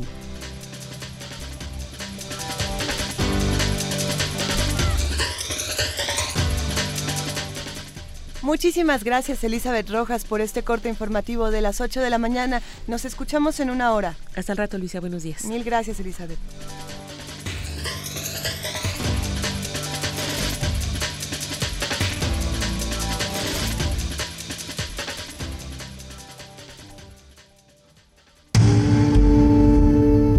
Primer movimiento. Donde todos rugen, el puma ronronea. Ya se encuentra en la línea José Manuel del Val Blanco, él es director del Programa Universitario de Estudios de la Diversidad Cultural y la Multiculturalidad. José del Val, muy buenos días, ¿cómo estás? ¿Qué tal? Buenos días, ¿cómo están Luisa? Benito y Juana Inés. Todos muy bien, aquí con mucho gusto de escucharte. Además, porque vamos a hablar sobre la enseñanza del náhuatl en la UNAM. Sí, vamos a hablar de, de la enseñanza del, del náhuatl en la UNAM. Sí. Eh, bueno, de, de, antemano aviso que mandamos cinco diccionarios para que puedan ah. eh, después repartir. Qué alegría, qué alegría. En fin. En Muchas este gracias. Fin. Bueno, hay un, eh, un quería, quisiera empezar un poco tratando de dimensionar el significado que tiene la enseñanza del náhuatl en, la UNAM, pero no solo en la UNAM, efectivamente, ¿no? Sí. Hay, hay, digamos, una eh, estrategia de pensamiento contemporáneo que está como apretado por una especie de velocidad de, de los hechos y las noticias y los resultados y las propuestas y, y, y, y los programas efectivamente no uh -huh. y, yo creo que tenemos que pensar con un poco mayor de, de, de seriedad y de temporalidad los procesos en los que la, los, las naciones están involucrándose por ejemplo en el caso nuestro la reforma constitucional de hace muy pocos años uh -huh. reconoce a México como país plurilingüe pluricultural. Eso implica que reconocimiento que en este país existen varias lenguas y que son legítimas todas y que tendrían un poco que establecer los procesos de su desarrollo. Entonces, eh, esto nos supone la elaboración de un plan, de un plan concreto que tome en cuenta el tiempo que llevan estos procesos para desarrollarse efectivamente, ¿no? O sea, hay una dimensión temporal del Estado que es diferente a la dimensión temporal de los gobiernos. Sí. O sea, los gobiernos muchas veces toman determinaciones. Pongo el ejemplo del náhuatl que pasó eh, eh, recientemente, ¿no? Eh, logramos con el gobierno del Distrito Federal la publicación de este libro de diccionario del náhuatl hablado en el español de México, que fue un proyecto que le encargamos a Carlos Montemayor y que tardó cinco años prácticamente en, en, terminarse.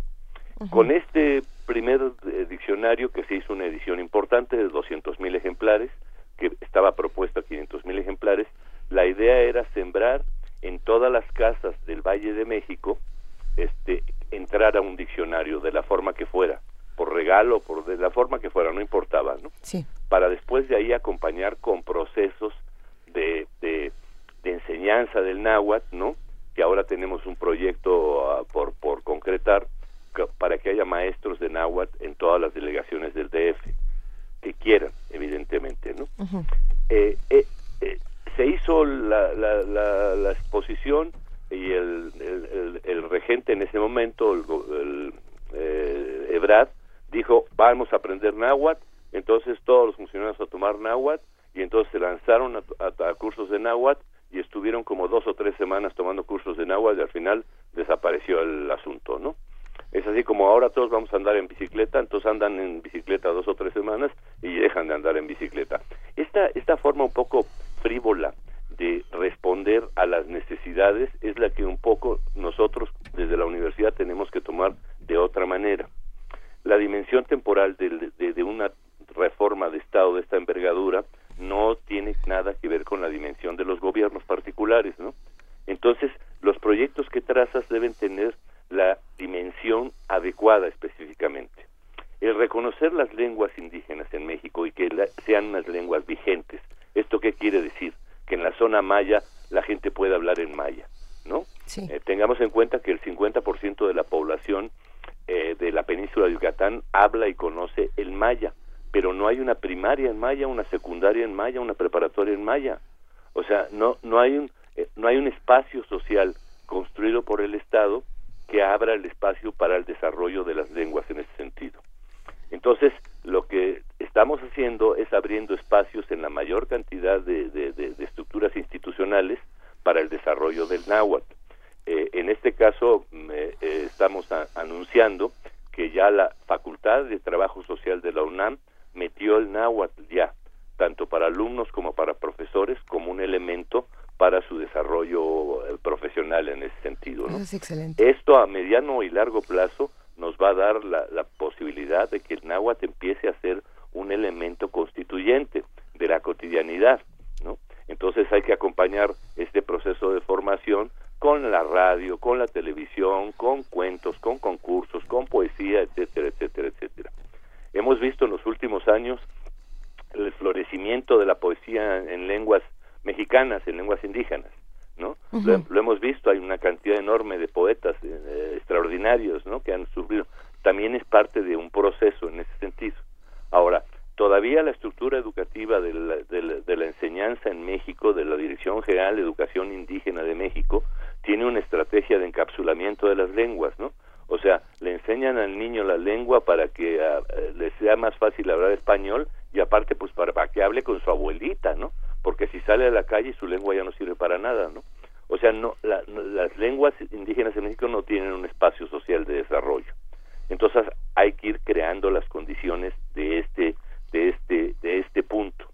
Eh, tengamos en cuenta, yo siempre pongo un ejemplo, o sea, el catalán en España lo hablaban a principios del siglo XX eh, en el Orfeo catalá, unos intelectuales catalanes muy sofisticados, y en el Ampurdán, ¿no? La, cierta zona campesina eh, catalana, efectivamente. Hoy es la lengua del Estado, ¿no?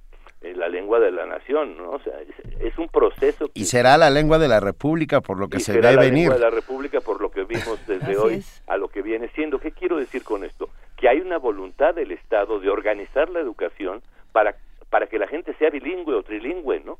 Pero e, eso lo tiene que organizar el Estado, no es una sola voluntad de la gente en ese sentido, ¿no? Claro. Entonces la idea es esto, que la velocidad con la que vamos a producir fenómenos de transformaciones culturales que están montados en la Constitución tiene más allá que un, que un sexenio o dos sexenios. Esto tiene que ser pensado a largo plazo y entonces los programas que haces y la forma en que actúas con los programas van en ese sentido, con acción de Estado. Pero ahorita vivimos en una inmediatez absurda, absoluta, ¿no? Todo se quiere resolver en un primer momento. O sea, si el proyecto no lo puede inaugurar el, el gobernante en turno, no le interesa, ¿no?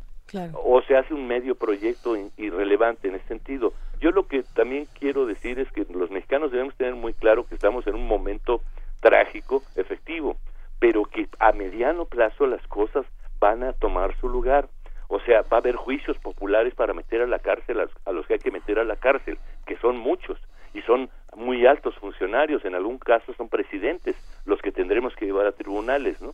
Pero por eso que empecemos a pensar que lo que estamos construyendo en México es otro México, es que otro México es posible evidentemente, ¿no?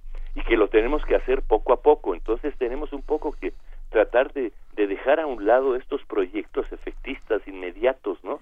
De, eh, de eventismo, todos son eventos, eventos, eventos, eventos, ¿no? Y lo que se necesita es sin duda el espacio social para el desarrollo de estas lenguas. Por supuesto, efectivamente, que la que la que la que la Secretaría de Educación Pública abra el espacio al desarrollo de las lenguas con las primarias en aquellas regiones donde la lengua es importante, como son la región purépecha, la región maya, etcétera, etcétera. Estamos hablando de más de 6 millones de mexicanos que hablan alguna lengua indígena, ¿no? Del náhuatl son millón y medio en todas sus variantes. Bueno, las variantes también el INALI no ha hecho un trabajo muy, muy, muy, este, eh, digamos, sensible al asunto de las lenguas, ¿no? se ha, se ha cebado en, en decir que hablamos 358 lenguas por sus variantes, etcétera, etcétera.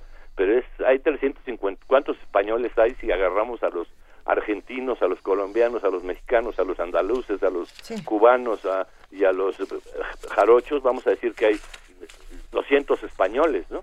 Y hay un, hay un español, efectivamente, que se habla de diversas maneras en forma, pero esa, ese, esa forma de hablarlo diverso por, por, por toda una serie de características no invalida el carácter de una lengua, efectivamente.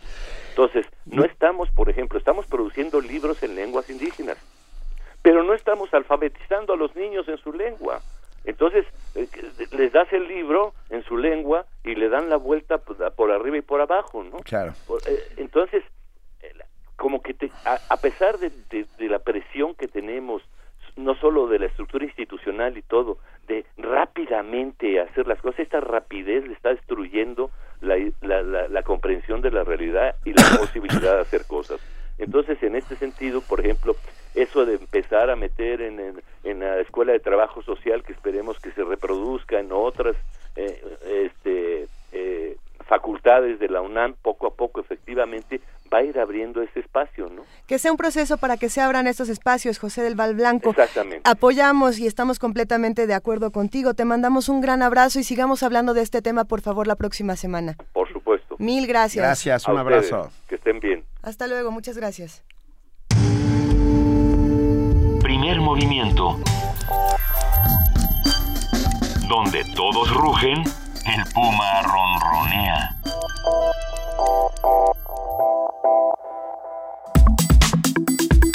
Nota Nacional. Con siete votos a favor y cuatro en contra, el Consejo General del Instituto Nacional Electoral ratificó la cancelación del registro del Partido del Trabajo por no haber alcanzado el 3% de la votación válida en la elección del 7 de junio pasado. Quienes defendieron el registro del PT destacaron que faltó computar un distrito, porque en Aguascalientes, entidad en la que se anuló la elección, se celebrará una extraordinaria el 6 de diciembre. El PT ve en esta elección la oportunidad de conseguir los 3.000 votos que necesita para alcanzar los sufragios mínimos que exige la ley. Aunque Lorenzo Córdoba Vianelo, consejero presidente del INE, enfatizó que esta es la primera vez que un partido político pierde el registro por un mínimo porcentaje al requerido por la ley electoral. Integrantes del PT argumentaron que este partido continúa con vida hasta que se resuelva su última impugnación ante la Sala Superior.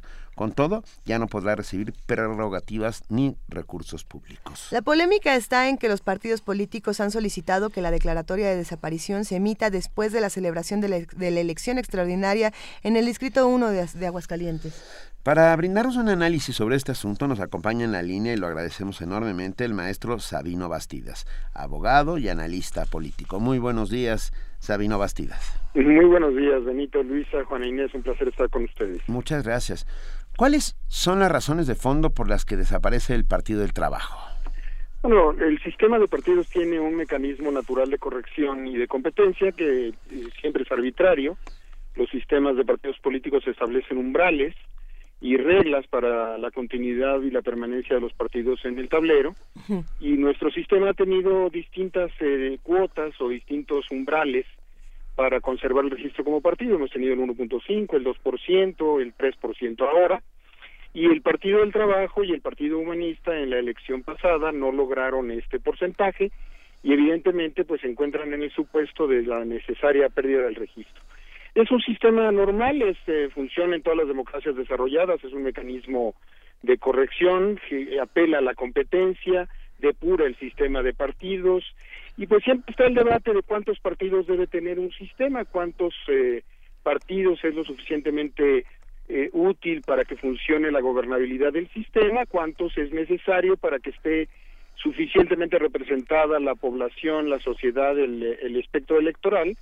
Y bueno, es polémico siempre desaparecer un partido político, no creo que haya muchos mexicanos que derramen muchas lágrimas por el PT, no es necesariamente el partido más popular, pero sí es un partido significativo, es un partido fundado en 1990 que tiene una, una trayectoria relevante, ha sido ese quinto, sexto partido político que ha estado a lo largo de estos 25 años de nuestra transición y las dos alternancias, ha acompañado a distintos candidatos a la presidencia de la República, postuló a, una candidata a la presidencia de la República por sí solo, Cecilia Soto. Eh, recuerdan que acompañó a Andrés Manuel López Obrador y a Cuauhtémoc Cárdenas en, en las otras elecciones. Entonces, bueno, pues siempre la desaparición de un partido político merece y es parte de un debate Aquí me parece que la discusión eh, que presentó el, hace unos días el eh, Consejo General del Instituto Nacional de Elecciones, pues es una polémica, es una polémica, me parece, eh,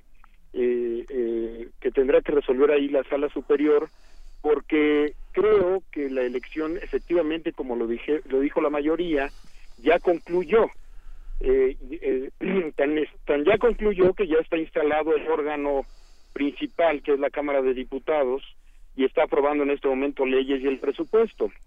Si tuviéramos una discusión respecto a la integración de la Cámara, eh, sería discutible incluso en términos constitucionales si integramos una, una, una Cámara de manera, eh, de manera ilegal o incompleta. Y esto no es sostenible desde el punto de vista constitucional me parece que los argumentos de la mayoría de siete contra cuatro en el Consejo General pues, eh, eh, son bastante razonables. En mi opinión, ya concluyó el proceso electoral, ya está integrado, está subyúdice uno de los distritos y no me parece que esto sea parte del proceso de integración, porque a lo que apelamos es a que en esa jornada electoral tenga un determinado número de votos, pero es interpretable eh, las redacciones que están sujetas a, litigio y a controversia eh, por parte del Partido del Trabajo va a volver a ir a la sala superior a, plantearlo. Y bueno veremos si la sala superior determina que concluyó o no el, el cómputo final si concluyó o no el, eh, el proceso electoral y si el, el, distrito 01 de Aguascalientes debe agregarse a la votación. Te quiero le quiero precisar a tu auditorio y a ustedes que no necesariamente eh, son tres mil votos lo que necesitará. Acuérdense que si movemos el cómputo lo movemos para todos y también se agregarían en el porcentaje los votos de los otros partidos. Entonces no es nada más que el partido del trabajo obtenga tres mil votos.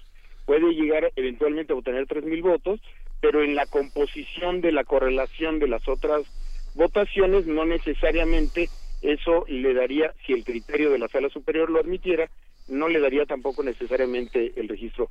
Pues debe darles mucho coraje que por muy poquitos votos perdieran prerrogativas, pero bueno, para eso hicimos un sistema de, de corrección, de competencia, y, y esto depura el sistema de partidos, a mi juicio, es parte de, es, es parte de las buenas noticias de una democracia que un partido político que no logra un porcentaje de votos este pierda el registro.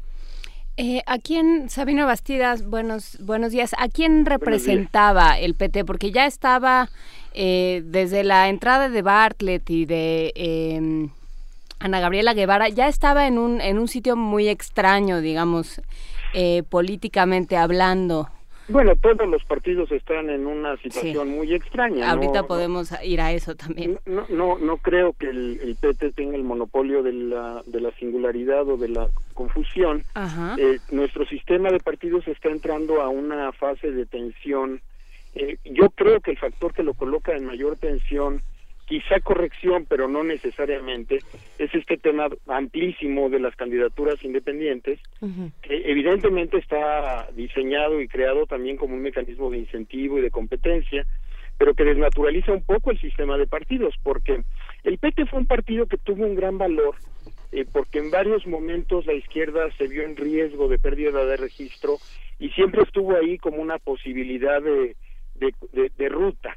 Era era esa ruta alternativa. Si si si se fragmentaba la izquierda por ahí se podía ir recuerdan en su momento los debates de Andrés Manuel López Obrador y la posibilidad de que al salirse del PRD fuera candidato del PT ha sido un factor local relevante. Eh, realmente el PT si analizamos la geografía electoral del PT es muy largo y y probablemente aburrido para tu auditorio eh, eh discutirlo, pero pero digo el PT tiene por ejemplo en Durango, en Tamaulipas, en Nuevo León, hay, hay episodios en los que ha participado, ha trabajado en varias eh, coaliciones que han llegado eventualmente a, a, triunfar con una mínima representación del PT y ese significado, pero creo que esa crisis de representación que está teniendo el PT y que hoy eh, bien adviertes, es una crisis de representación que están teniendo todos los partidos. Eh, eh, llámense como se llamen, eh, ¿qué representa un partido que se dice a sí mismo humanista? ¿Qué representa un partido de trabajadores en un contexto eh, económico y social como el que tenemos, en fin, eh, es, muy cuestionable la, la, representación directa de una fuerza política. Todos los partidos políticos en la pugna electoral y en el juego cotidiano de las elecciones van creando coaliciones que los van desnaturalizando. ¿Qué me dicen de las coaliciones entre PRD y PAN? ¿Qué, me, ¿Qué, me, dicen las, de las coaliciones en donde a veces este, el PT ha ido con el PRI? En fin, este, prácticamente mapeándolo en, en un ejercicio académico, y si ustedes juntan a los partidos políticos, prácticamente casi todos los partidos han ido con casi todos los partidos. Hay muy pocos partidos que no se han coaligado en alguna elección. Ha habido elecciones realmente muy exóticas, este, pueden encontrarse el, el, al verde coaligado prácticamente con todos los partidos. Este, el, el único que, que, que, no tiene esa, esa característica hoy es Morena y acaba acaba de nacer y tiene una política muy estricta respecto a coaliciones, pero todos los demás, casi todos los demás han tenido casi todos los matrimonios, entonces este eh, cuesta mucho trabajo a veces eh, defender la pureza ideológica o espectral o, o de, o de ideas o de propuestas de partidos políticos que han tenido toda esta eh, han vivido esta francachela de coaliciones a lo largo de su historia. Entonces el PT pues representa una, una, una expresión de izquierda, ha sido un partido gozne de la izquierda, ha sido el partido menor de las izquierdas de estos 25 años, ha sido oferta para algunas disidencias, ha sido contrapeso para PRI y PRI PAN en algunos procesos locales, este y de una y de propuestas, pues realmente es una es quizás la izquierda más eh, eh, más eh, radicalizada antes del antes de la aparición de Morena. Ha sido la izquierda más tradicional con una visión dura de marxismo eh, muy cuestionable por los por los puristas. Alguien alguna vez decía que el, el partido del trabajo era una oferta semi-maoísta o cercana al maoísmo. Yo lo cuestiono alguna vez se le vinculó a la, administración de Carlos Salinas. Recuerdan que el, Partido del Trabajo surge en 1990, en pleno proceso, en pleno sexenio eh, eh, salinista, entonces se le llegó a vincular a algunos de sus dirigentes con Carlos Salinas de Gortari. Y con Raúl, ¿no? Particularmente. Y con, y con varios, varios este, cercanos. Entonces, se va, si es que se va un partido político muy cuestionado como todos, polémico como todos, deben estar muy preocupados por el tema de sus prerrogativas y yo creo, espero que la sala superior en el análisis de esta última último recurso que le queda al Partido del Trabajo valore también la definitividad del proceso electoral. Es muy importante que sepamos cerrar el ciclo. Si la sala superior reconociera que el Partido del Trabajo puede en una elección extraordinaria sumarle el cómputo al cómputo nacional, Fíjense nada más lo delicado que sería reconocer que el cómputo fue incorrecto o provisional. Entonces las leyes y la instalación del Congreso podría alguien impugnarlo en, en, y decir que la, la, legislación fiscal que está planteándose no es eh, la correcta, se integró una Cámara con una representación incorrecta eh, y que se concluyó hasta que se concluye el Distrito 1 de Aguascalientes vamos a depender el cómputo nacional de votación al resultado extraordinario que se da en otro momento político, porque no es la elección eh, del 7 de junio pasado, han pasado muchas cosas y no son las mismas condiciones. Oye, perdón Sabino, ¿y Colima no entra en juego también? ¿Se repone la elección a gobernador? No, porque la elección de la, elección de Colima que se repone es la de gobernador y aquí estamos hablando del cómputo federal. Ah, bueno, otra pregunta, ¿qué pasa con aquellos eh, candidatos del PT que ganaron alcaldías. Ah, y que se van a convertir en alcaldes o ya lo son. Autoridad, son autoridad y además los partidos políticos, el hecho de que pierda el registro y la prerrogativa no significa que la organización social desaparezca. Eh, es, es muy importante esta pregunta que haces porque mm, nos hace pensar en los partidos más allá de la visión burocrática.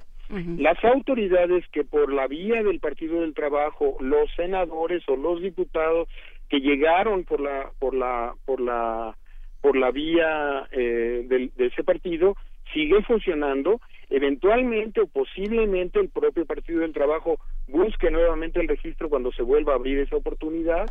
La experiencia mexicana es que quien lo tuvo puede tenerlo con mayor facilidad, tiene la experiencia, tiene las relaciones, tiene los expertos electorales, eh, tiene condiciones para generarlo y pueden eventualmente cambiando de estrategia, de visión, de dirigencia o, planteándole a la sociedad una oferta, pues, caminar todo el, recorrido que tenga. Pues, el Partido del Trabajo puede tener registros locales y no tener registro nacional. El privilegio que te da el registro nacional es que automáticamente participas en las elecciones locales, pero desconozco en este momento, no, no tengo a la mano el dato, si el Partido del Trabajo, estoy casi seguro que debe tener registro local en algunas entidades y conservará ese, ese umbral de posibilidades. Eh, eh, es importante aclarar que los diputados que están del PT en la Cámara lo están también en función de una coalición en la que participaron otras fuerzas políticas.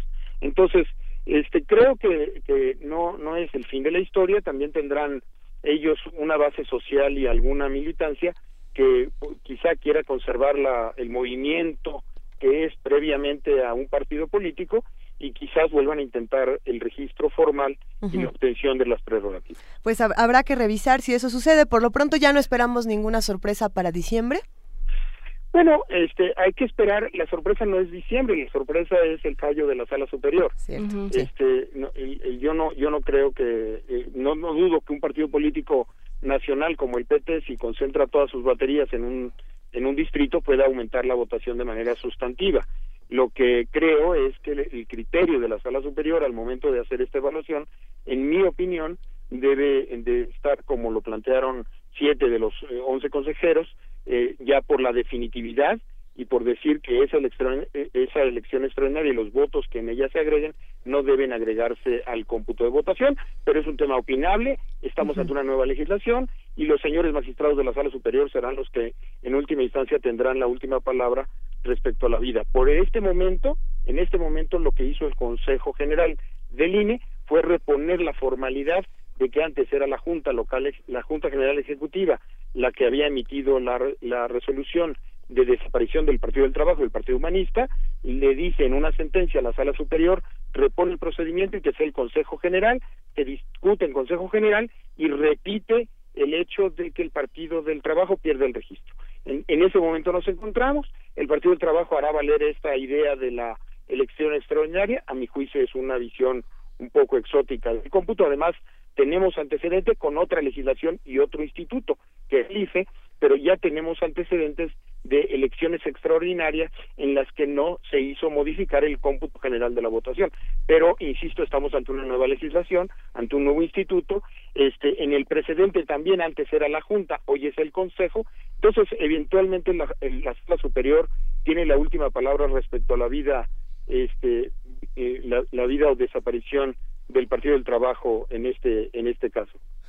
Pues muchísimas gracias, maestro Sabino Bastidas. Ya hablaremos en, en otra ocasión de cómo queda el, el, horizonte, digamos, de partidos en México y, y sobre todo esta aparición de Morena, lo que implica y lo que ha, los, los acomodos a los que ha obligado al resto de, de las opciones políticas.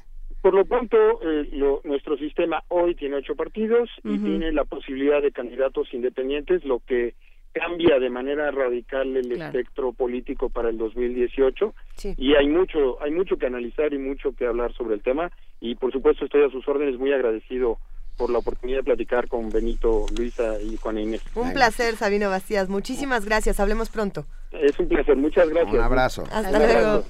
Salud. Primer movimiento. La vida en otro sentido.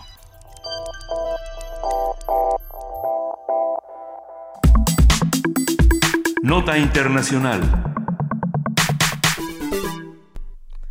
La escritora Arundhati Roy, ganadora del premio Booker por su obra El Dios de las Pequeñas Cosas, devolvió el Premio Nacional de Literatura en respuesta a la intolerancia religiosa del gobierno indio. En un artículo publicado en el diario Indian Express, la Arundhati Roy escribió minorías enteras, dalits, adivasis, musulmanes y cristianos, se ven obligados a vivir aterrorizados sin saber cuándo y dónde tendrá lugar el próximo ataque. La escritora se unió a la iniciativa que desde hace semanas protagonizan más de 50 escritores, cineastas y artistas, quienes han devuelto sus premios institucionales como protesta contra la limitación de la libertad de expresión y la creciente intolerancia hacia las opiniones, culturas y religiones que son diferentes a las de la India.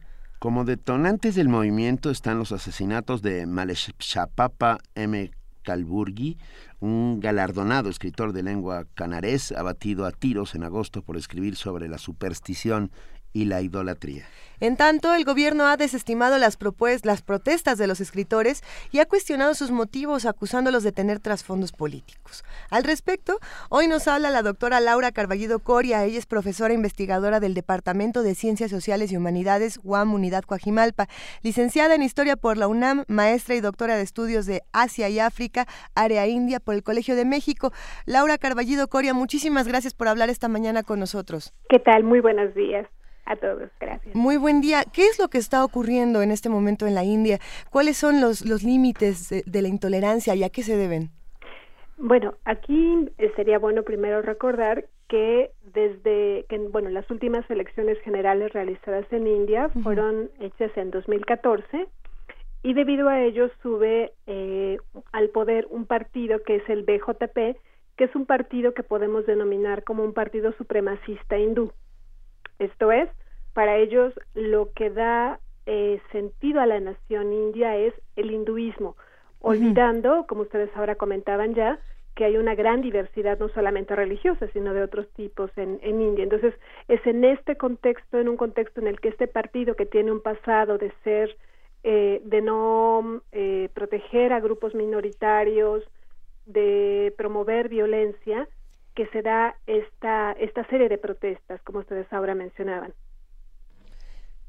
Es, ¿Cuál es el impacto que pueden tener este tipo de protestas como la que están realizando Arundhati Roy y, uh, y el, el, resto de los uh, que han devuelto sus premios nacionales? Bueno, el, digamos que en general se esperaría que tuvieran un impacto muy grande, eh, digamos, para que dimensionemos a, a Uh, el, el, lo que ellos están tratando de combatir uh -huh. es que si nosotros vemos el pasado de este partido político y de asociaciones que están vinculadas a él, eh, digamos, para que tengamos una idea, detrás de esto está, por ejemplo, una limpieza étnica que se hizo en el estado de Gujarat, durante la cual se mataron a muchísimos musulmanes sin que el Estado interviniera. interviniera perdón. En aquel momento el gobernador del Estado, que es Narendra Modi, es el actual primer ministro. Es decir, entonces, eh, si bien es por supuesto terrible que ahora hayan eh, asesinado a estos eh, a estas personas que se han mencionado, eh, además de que, por ejemplo, eh, se hizo el linchamiento de una persona a la cual se le acusó de comer carne de vaca. Eh, es decir, estos son solamente los hechos más recientes. Realmente habría que irse hacia atrás y ver esta historia que tienen de violencia, de intolerancia.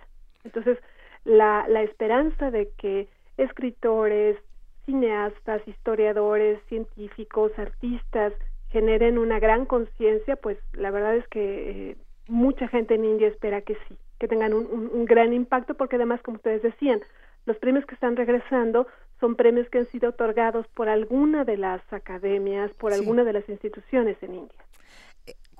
Pasando esto de, de, de, Roy, de Arundhati Roy, se dice que hay un trasfondo político, ¿no? Eh, que, que, hay otra razón. ¿Qué es lo que está pasando? ¿Realmente hay un trasfondo político o no? No, no lo hay.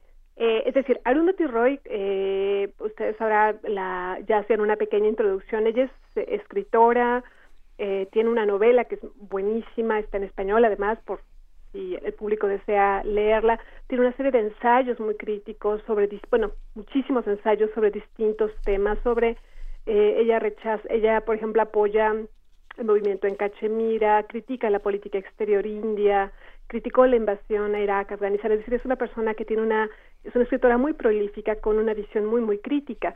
Y el gobierno, el, el, el partido en el poder, eh, usa estos, eh, estos adjetivos para tratar de desacreditar un movimiento que, que tiene, digamos, eh, toda la legitimidad.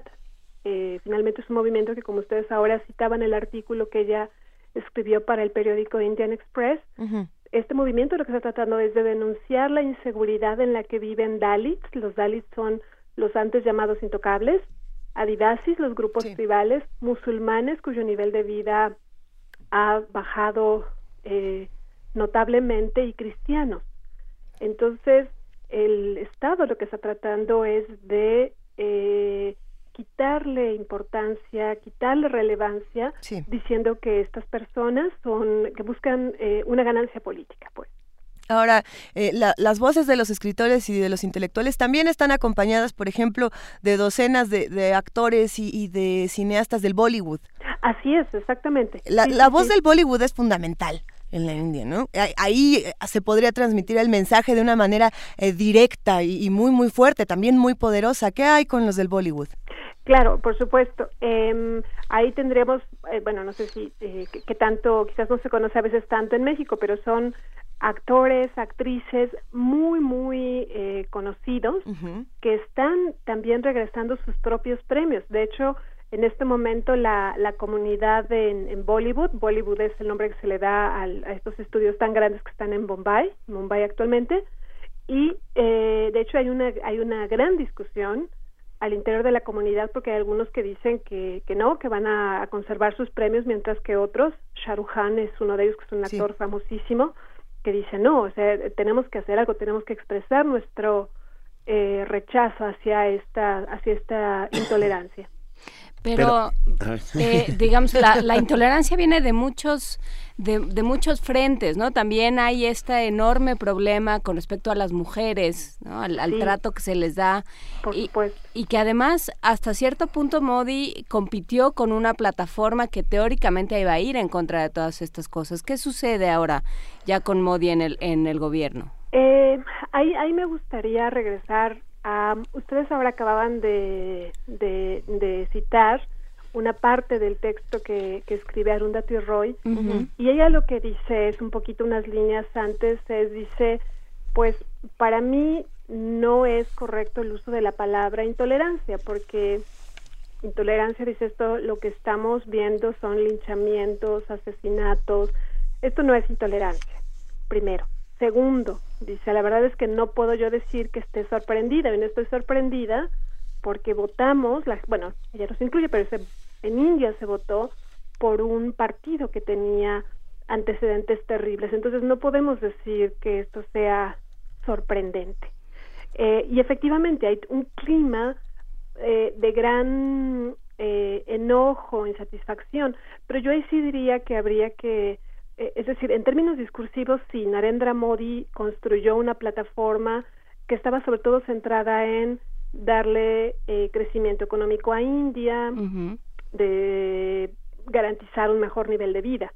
el, problema es que, eh, de nuevo me regreso a, sus, eh, a, su, actuación cuando fue gobernador del estado de Gujarat. En algún momento se le preguntó que por qué había un alto grado de desnutrición entre las mujeres. Y entonces lo que él contestó fue que a las muchachas lo que les interesaba era ser delgadas y que por eso no consumían leche. No, Es decir, para no engordar. Entonces, es una persona que realmente, eh, o sea, sí se proyecta como alguien, por ejemplo, que va a favorecer al capitalismo indio, que le va a dar la bienvenida a las transnacionales, pero creo que sí habría que ser cuidadosos. Finalmente lo que él hizo durante la campaña fue una serie de promesas eh, que buscaban solucionar ciertas cosas. Eh, es cierto que en alguno, eh, después de este terrible eh, incidente del la, la, violación en fue creo que 2012 en diciembre es cierto que él eh, hizo una serie de declaraciones en las cuales por supuesto que condenaba estos hechos. Pero finalmente pero este partido supremacista es además muy conservador, muy conservador. No solo intelectuales, artistas están eh, cuestionando la intolerancia del gobierno indio. 140 diputados han marchado hacia la sede presidencial en Nueva Delhi para denunciar el creciente clima de intolerancia. ¿Hay posibilidad de que el gobierno de Modi se vea eh, resquebrajado de alguna otra manera por este momento específico que está pasando el país? Mm, yo, creo que habría que esperar un poco para que, digamos, para que esto pudiera ocurrir, tendría que en, en el Parlamento hacerse una votación para declarar eh, lo que se llama un voto de no confianza. Y entonces sí se disuelve el, gobierno y se, convocan elecciones. habría que, esperar, porque también habría que recordar que, afortunadamente está este movimiento que está criticando esto, pero por otro lado, desde 1984 no había habido un partido político que tuviera mayoría en el Parlamento. Es decir, me, me gustaría decir que toda la población en India está detrás de este movimiento, pero más bien lo que digo es que este partido está en el poder porque la gente votó por él y lo cual es terrible además pero desde 1984 no había habido un partido político que hubiera podido tener suficientes escaños aunque el, el BJP estuvo en alianza por sí solo tuvo los votos suficientes entonces yo diría que habría que esperar que, que, que ojalá que sí sea así pero no estoy segura de si en este momento podría llegarse a esto ¿Qué, podemos esperar que pase en las próximas semanas con todas estas protestas, con, este clima tan tenso? Eh, yo lo que sí podríamos esperar eh, es que el partido en, en, el poder se dé cuenta que no puede uh, no puede no actuar eh, no pueden eh, permitir que estas cosas sigan ocurriendo y que por ejemplo se aceleren las investigaciones sobre los asesinatos que ustedes ya mencionaban o que, por ejemplo, si se haga algo efectivo sobre esta persona que fue linchada. Digamos, una cosa que también hay que tener claro es que el, BJP, bueno, y Narendra Modi es, es, un partido político con mucha experiencia, Narendra Modi es una persona muy astuta, entonces no es que ellos estén llamando, eh, convocando al asesinato exactamente de, de musulmanes o de cristianos, pero lo que sí se percibe es que no se va a tomar nada, eh, que no se van a tomar acciones si eso ocurre. No, no, no, no sé si, si se entiende, es como cuando él era gobernador, hubo esta matanza, persecución de musulmanes, y muchas veces la policía estaba ahí y no eh, detuvo a los atacantes. Entonces es este sentido de que es posible atacar a estos otros que se piensa que tienen la culpa de los problemas económicos, políticos o sociales en India.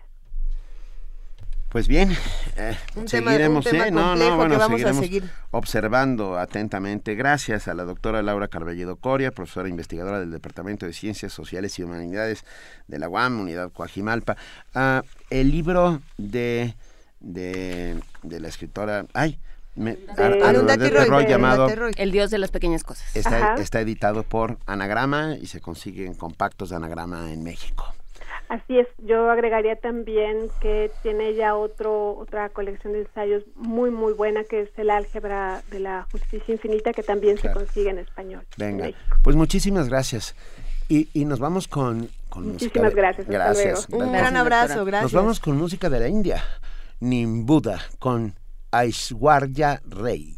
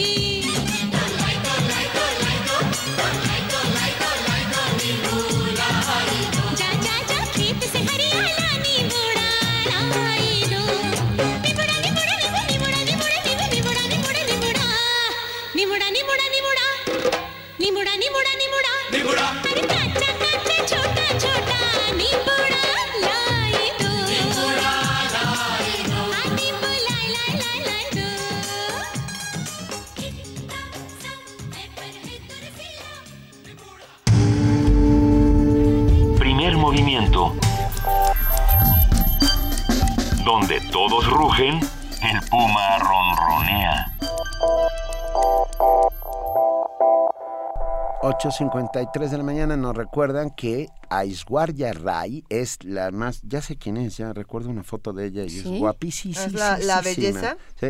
Sí, sí, sí. Sí, porque tiene una voz como de que tira el tirol de los techos, ¿eh? Es que hay poco tirol en la bueno, hay, tiene un tonito. hay gustos para todos. Oye, no, ya estás como alguien que yo conozco, que luego dice, ¿qué música? A ver, tenemos regalos, cinco pases dobles para ver Madero, la invocación de los justos en el Teatro Juan Ruiz de Alarcón. Es una puesta en escena del Centro Universitario de Teatro. Este domingo 15 de noviembre a las 6 de la tarde. Domingo 15 de noviembre, 6 de la tarde, tenemos cinco pases dobles para Madero, la invocación de los justos en el Teatro Juan Ruiz de Alarcón. Por teléfono, en este momento a los primeros cinco que nos llamen al 55 36 43 39 se llevan cinco pases dobles. Y también tenemos cinco pases dobles más para Facultad Música en la sala Carlos Chávez. Esto es el sábado 14 de noviembre a las 6 de la tarde. Y estos también los vamos a dar. No, ¿Por teléfono? También, también se van por teléfono en el 55 36 43 39. A ver, vamos a platicarles lo que pasó con el diccionario náhuatl. ¿Qué pasó? Ya se fueron varios por Twitter sin que hubiéramos todavía dicho quién lo quiere. Ya muchos levantaron la mano. Entonces, en un momento les vamos a decir cuántos ya se fueron por Twitter. Nos parece que se fueron tres por Twitter. Y los otros, el otro lo vamos a regalar por teléfono. A ver, eran cinco, ¿no? Eran cinco diccionarios. Se fueron tres por Twitter. Se fueron tres por Twitter, nos quedan, dos. Ok. Ok, Miren nada más, eh, Y lo usamos los dedos, ¿eh? O sea. Bueno, pues los vamos a regalar por teléfono de nuevo al 55 36 43 39.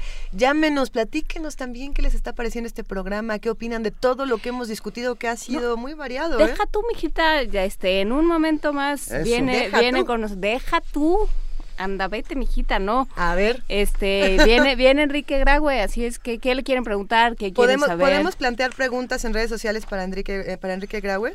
Sí, ¿no? ¿Qué, ¿Qué, quieren saber? No, nada, nada. El doctor este, Enrique Preguntas del proyecto, ¿no? Ah, bueno, sí. El doctor Enrique Graue. Bueno, es que ah, somos universitarios todos, Benito. director de la Facultad de Medicina, toma posesión como rector de la Universidad Nacional Autónoma de México el día 17, la semana que viene. Y estará hoy aquí con nosotros en primer momento y nos da un enorme, enormísimo gusto para que nos cuente de este proyecto que estamos, que leímos muy atentamente, uh, que es un proyecto largo que ustedes pueden encontrar en la página de la Junta de Gobierno, tiene más de 50 páginas. En este instante les digo. Y donde, por ejemplo, tiene una serie de, de, alusiones a lo que lo que querría hacer con Radio UNAM y TV UNAM, ¿no? para que deberían servir, sí. Entonces, bueno, pues estaremos conversando sobre ello. Así es que si ustedes tienen alguna duda, si se quieren este sumar a si se quieren sumar al proyecto, que cómo cómo quieren que sea ese próximo proceso de rectoría. Que habrá ejes bien interesantes que discutir. Por ejemplo, se habló mucho de la perspectiva de género, de lo mm. que se va a hacer con Radio UNAM, de la, de la autonomía de la universidad, que es algo que siempre se mantiene, de los proyectos culturales. Ah, hay mucho que discutir. Hay mucho, y, y la verdad es que es un proyecto muy, muy, muy variado y, que parte de una premisa que a mí me, me emociona y me gusta, es la UNAM en la que creo. Pero bueno, vamos a una pausa. Primer movimiento. Donde la raza habla.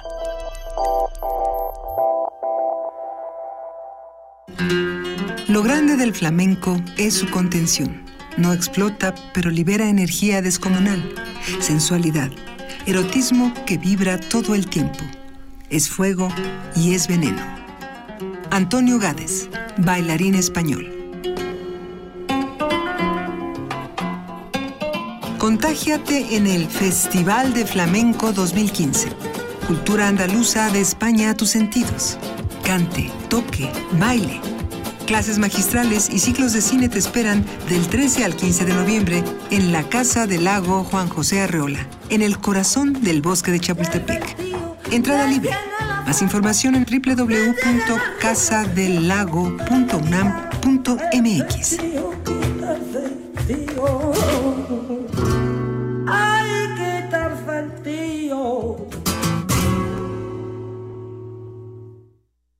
El INE es mucho más que el encargado de las elecciones, más que la credencial con la que votas y te identificas.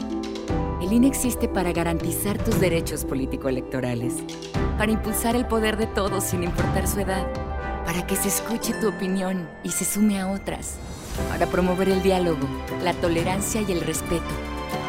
Descubre y comparte tu poder ciudadano. Contigo, México es más. Súmate. Instituto Nacional Electoral, INE. Te invitamos a disfrutar de los mejores platillos sonoros. Buffet Babel. Tenemos ingredientes de la más alta calidad.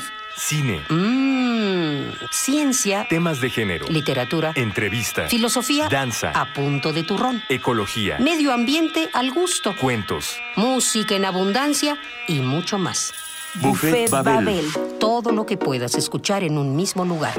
De lunes a viernes, a partir de las 13 horas, acompaña tus tardes con nuestra programación. Lleva un pedacito de Una rica variedad de pequeños bocados Una torre con de los que quedarás mentalmente lista para ser para la construcción del Ideas pensamiento. de todos los sabores. Buffet Babel. Acompaña tus comidas con esta barra de degustación para el oído. Buffet Babel. Lunes a viernes de 1 a 4 de la tarde por el 96.1 de FM. Radio, UNAM. Buen provecho. Primer movimiento. Información azul y oro.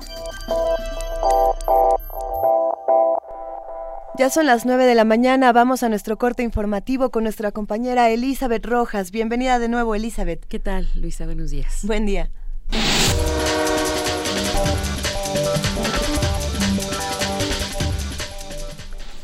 La Organización para la Cooperación y el Desarrollo Económicos advirtió que los precios de los energéticos en México podrían registrar una baja en los próximos años como resultado de la reforma del sector. En videoconferencia desde París, el economista para México y Chile de la OCDE, Sean Dougherty, explicó que el paquete de reformas que se aprobaron en años pasados y que están aplicando podría dar un crecimiento adicional a mediano plazo. Asimismo, agregó que debido a esto México aumentará su estimación de crecimiento de 2.3 a 3.1% en este año y 3.1 a 3.3% en 2016 y 2017. El secretario de Desarrollo Social, José Antonio Meade, informó que el gobierno federal ha destinado 112 millones de pesos para apoyar a las comunidades de cuatro estados afectados por el huracán Patricia. En entrevista, el funcionario explicó que de esos recursos, 12 millones se han ejercido para el programa de empleo temporal inmediato y 100 millones para la rehabilitación de techos, muros, entrega de despensas y reparación de viviendas con pérdida total. En Morelia, Michoacán, el secretario de Gobernación Miguel Ángel Osorio Chong dijo que el gobierno federal seguirá apoyando las entidades siempre y cuando los gobiernos locales hagan lo que les corresponde. Esto al ser testigo de honor en la firma del convenio general para la conformación del mando único policial en Michoacán. Hoy anuncio que el gobierno seguirá en el respaldo to- total y absoluto, pero hacia adelante, entidad que no demuestre, compruebe y evalúe esta formación a nivel local, entonces el gobierno ya no acompañará en el tema como lo ha venido haciendo hasta el día de hoy.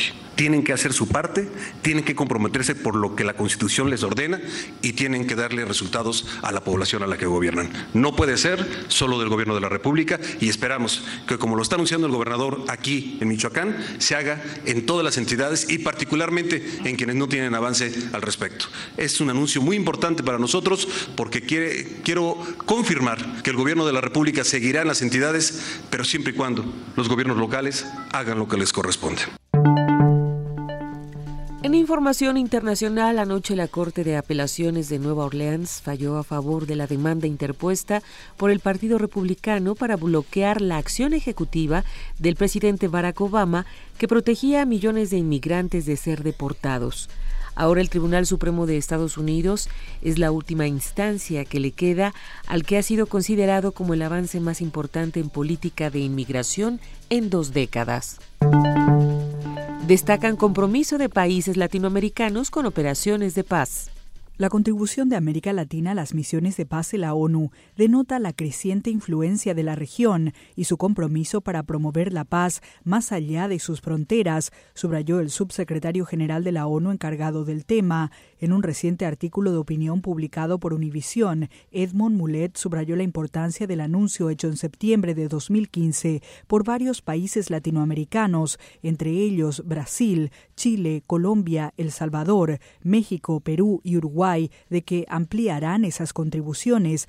Mulet indicó que el aporte beneficiará a ambas partes, ya que al contribuir a las operaciones de la ONU, la experiencia adquirida podría servir a los esfuerzos internos, como el combate al crimen organizado. En total, Naciones Unidas cuenta con 125 mil efectivos desplegados en 16 misiones en cuatro continentes del mundo. Durante la cumbre en septiembre, los Estados miembros de la ONU pusieron a disposición 40 mil efectivos más. Por su parte, la región aportará helicópteros, unidades médicas, capacidades especiales, así como batallones de infantería y policías.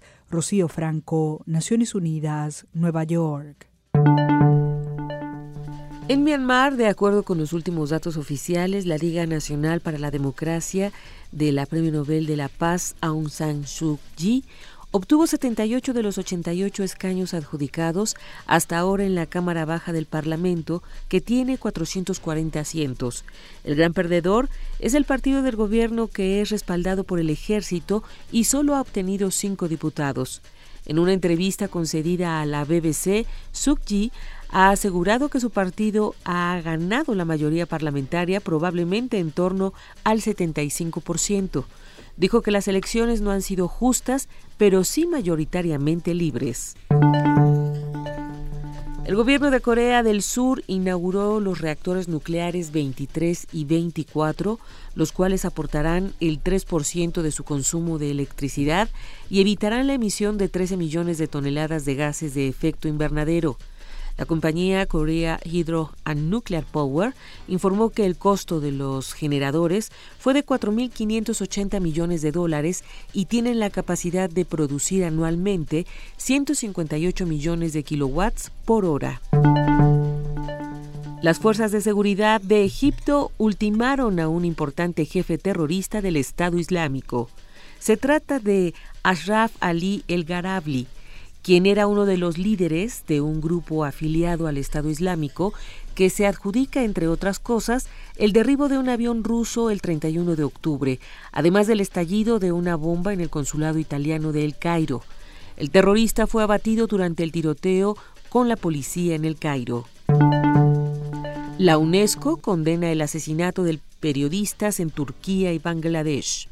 La directora general de la UNESCO, Irina Bokova, condenó este lunes el asesinato de dos periodistas sirios y un editor bangladesí ocurridos los pasados 30 y 31 de octubre respectivamente y llamó a las autoridades a investigar con celeridad ambos sucesos. Bokova enfatizó que se debe hacer todo lo posible para proteger a los periodistas de la violencia de los extremistas que están dispuestos a asesinar para reprimir el derecho de las personas a compartir información. Ibrahim Abdelkader, de 20 años, era cofundador y director ejecutivo de un portal de noticias en Internet en la ciudad siria de Raqqa, y Fares Hamadi era el responsable de producción de un colectivo de medios de comunicación sirios. Ambos fueron hallados muertos en la ciudad turca de Sanliurfa, al sudeste de Turquía. Finalmente, Faisal Aref Indipan fue asesinado en su oficina en la ciudad de Dhaka, Bangladesh, por un grupo de hombres no identificados. Dipan era el editor del escritor Abhijit Roy, quien fuera previamente asesinado este año. Jordi Trujols, Naciones Unidas, Nueva York. Ya suman 53 las personas muertas por el derrumbe de una fábrica en la ciudad oriental de Lahore, una semana después del fuerte terremoto registrado en Afganistán. De acuerdo con las autoridades de Pakistán, los equipos de emergencia ya examinaron los restos del inmueble de cuatro plantas ubicado en la ciudad oriental, de donde fueron rescatados 100 trabajadores vivos de entre los escombros.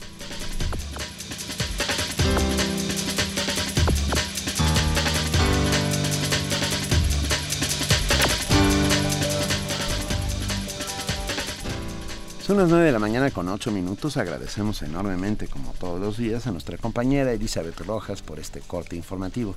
Y nos vemos mañana. Hasta mañana, Benito. Buenos días. Hasta mañana.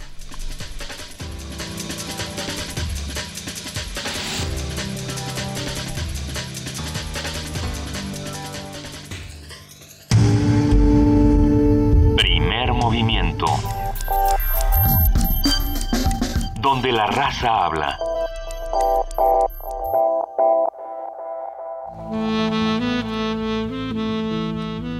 Es hora de poesía necesaria.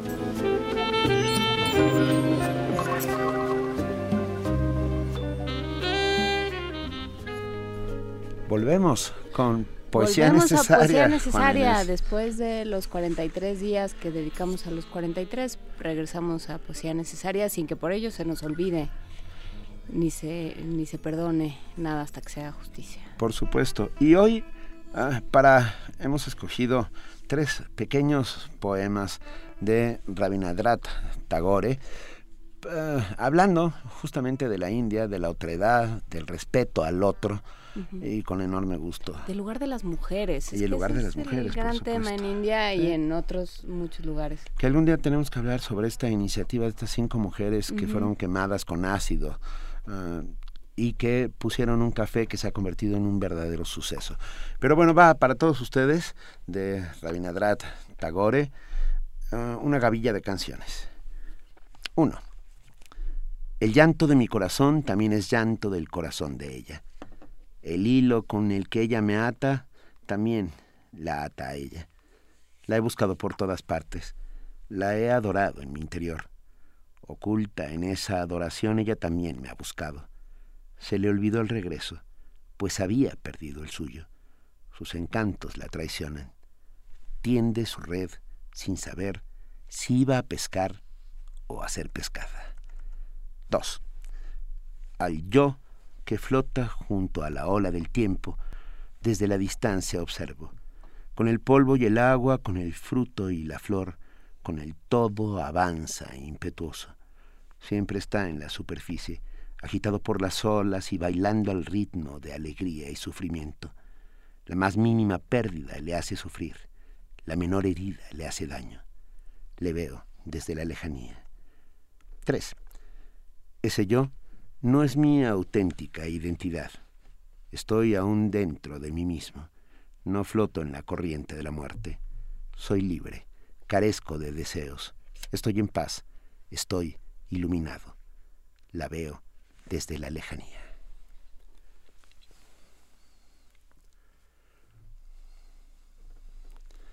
Rabindranath Tagore con esta gavilla de canciones para recordar que hay un yo y hay un otro, y que en ese otro, por fuerza, tendremos que reflejarnos en su mirada para entendernos como sociedad y como personas. Un gran autor, Rabindranath Tagore, que sin duda nos pone a todos a temblar un poco cada vez que su voz empieza a merodear la cabina de Radio UNAM.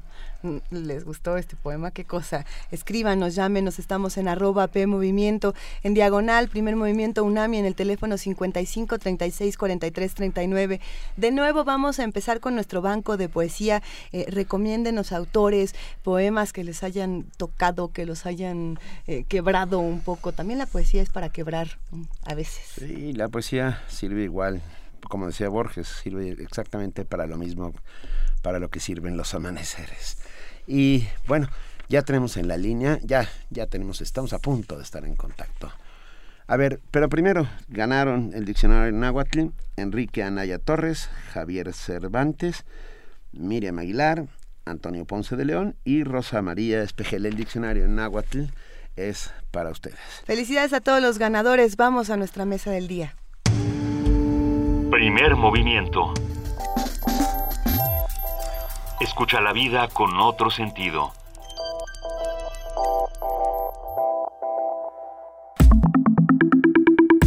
La mesa del día. El doctor Enrique Luis Graue Vigers, rector electo de la Universidad Nacional Autónoma de México, sucederá al doctor José Narro Robles a partir del próximo 17 de noviembre, luego de que la Junta de Gobierno Universitaria lo designara como el próximo titular de la máxima casa de estudios. Enrique Luis Graue Vigers nos acompaña hoy en, la línea de primer movimiento para platicarnos sobre los retos que actualmente enfrenta la universidad.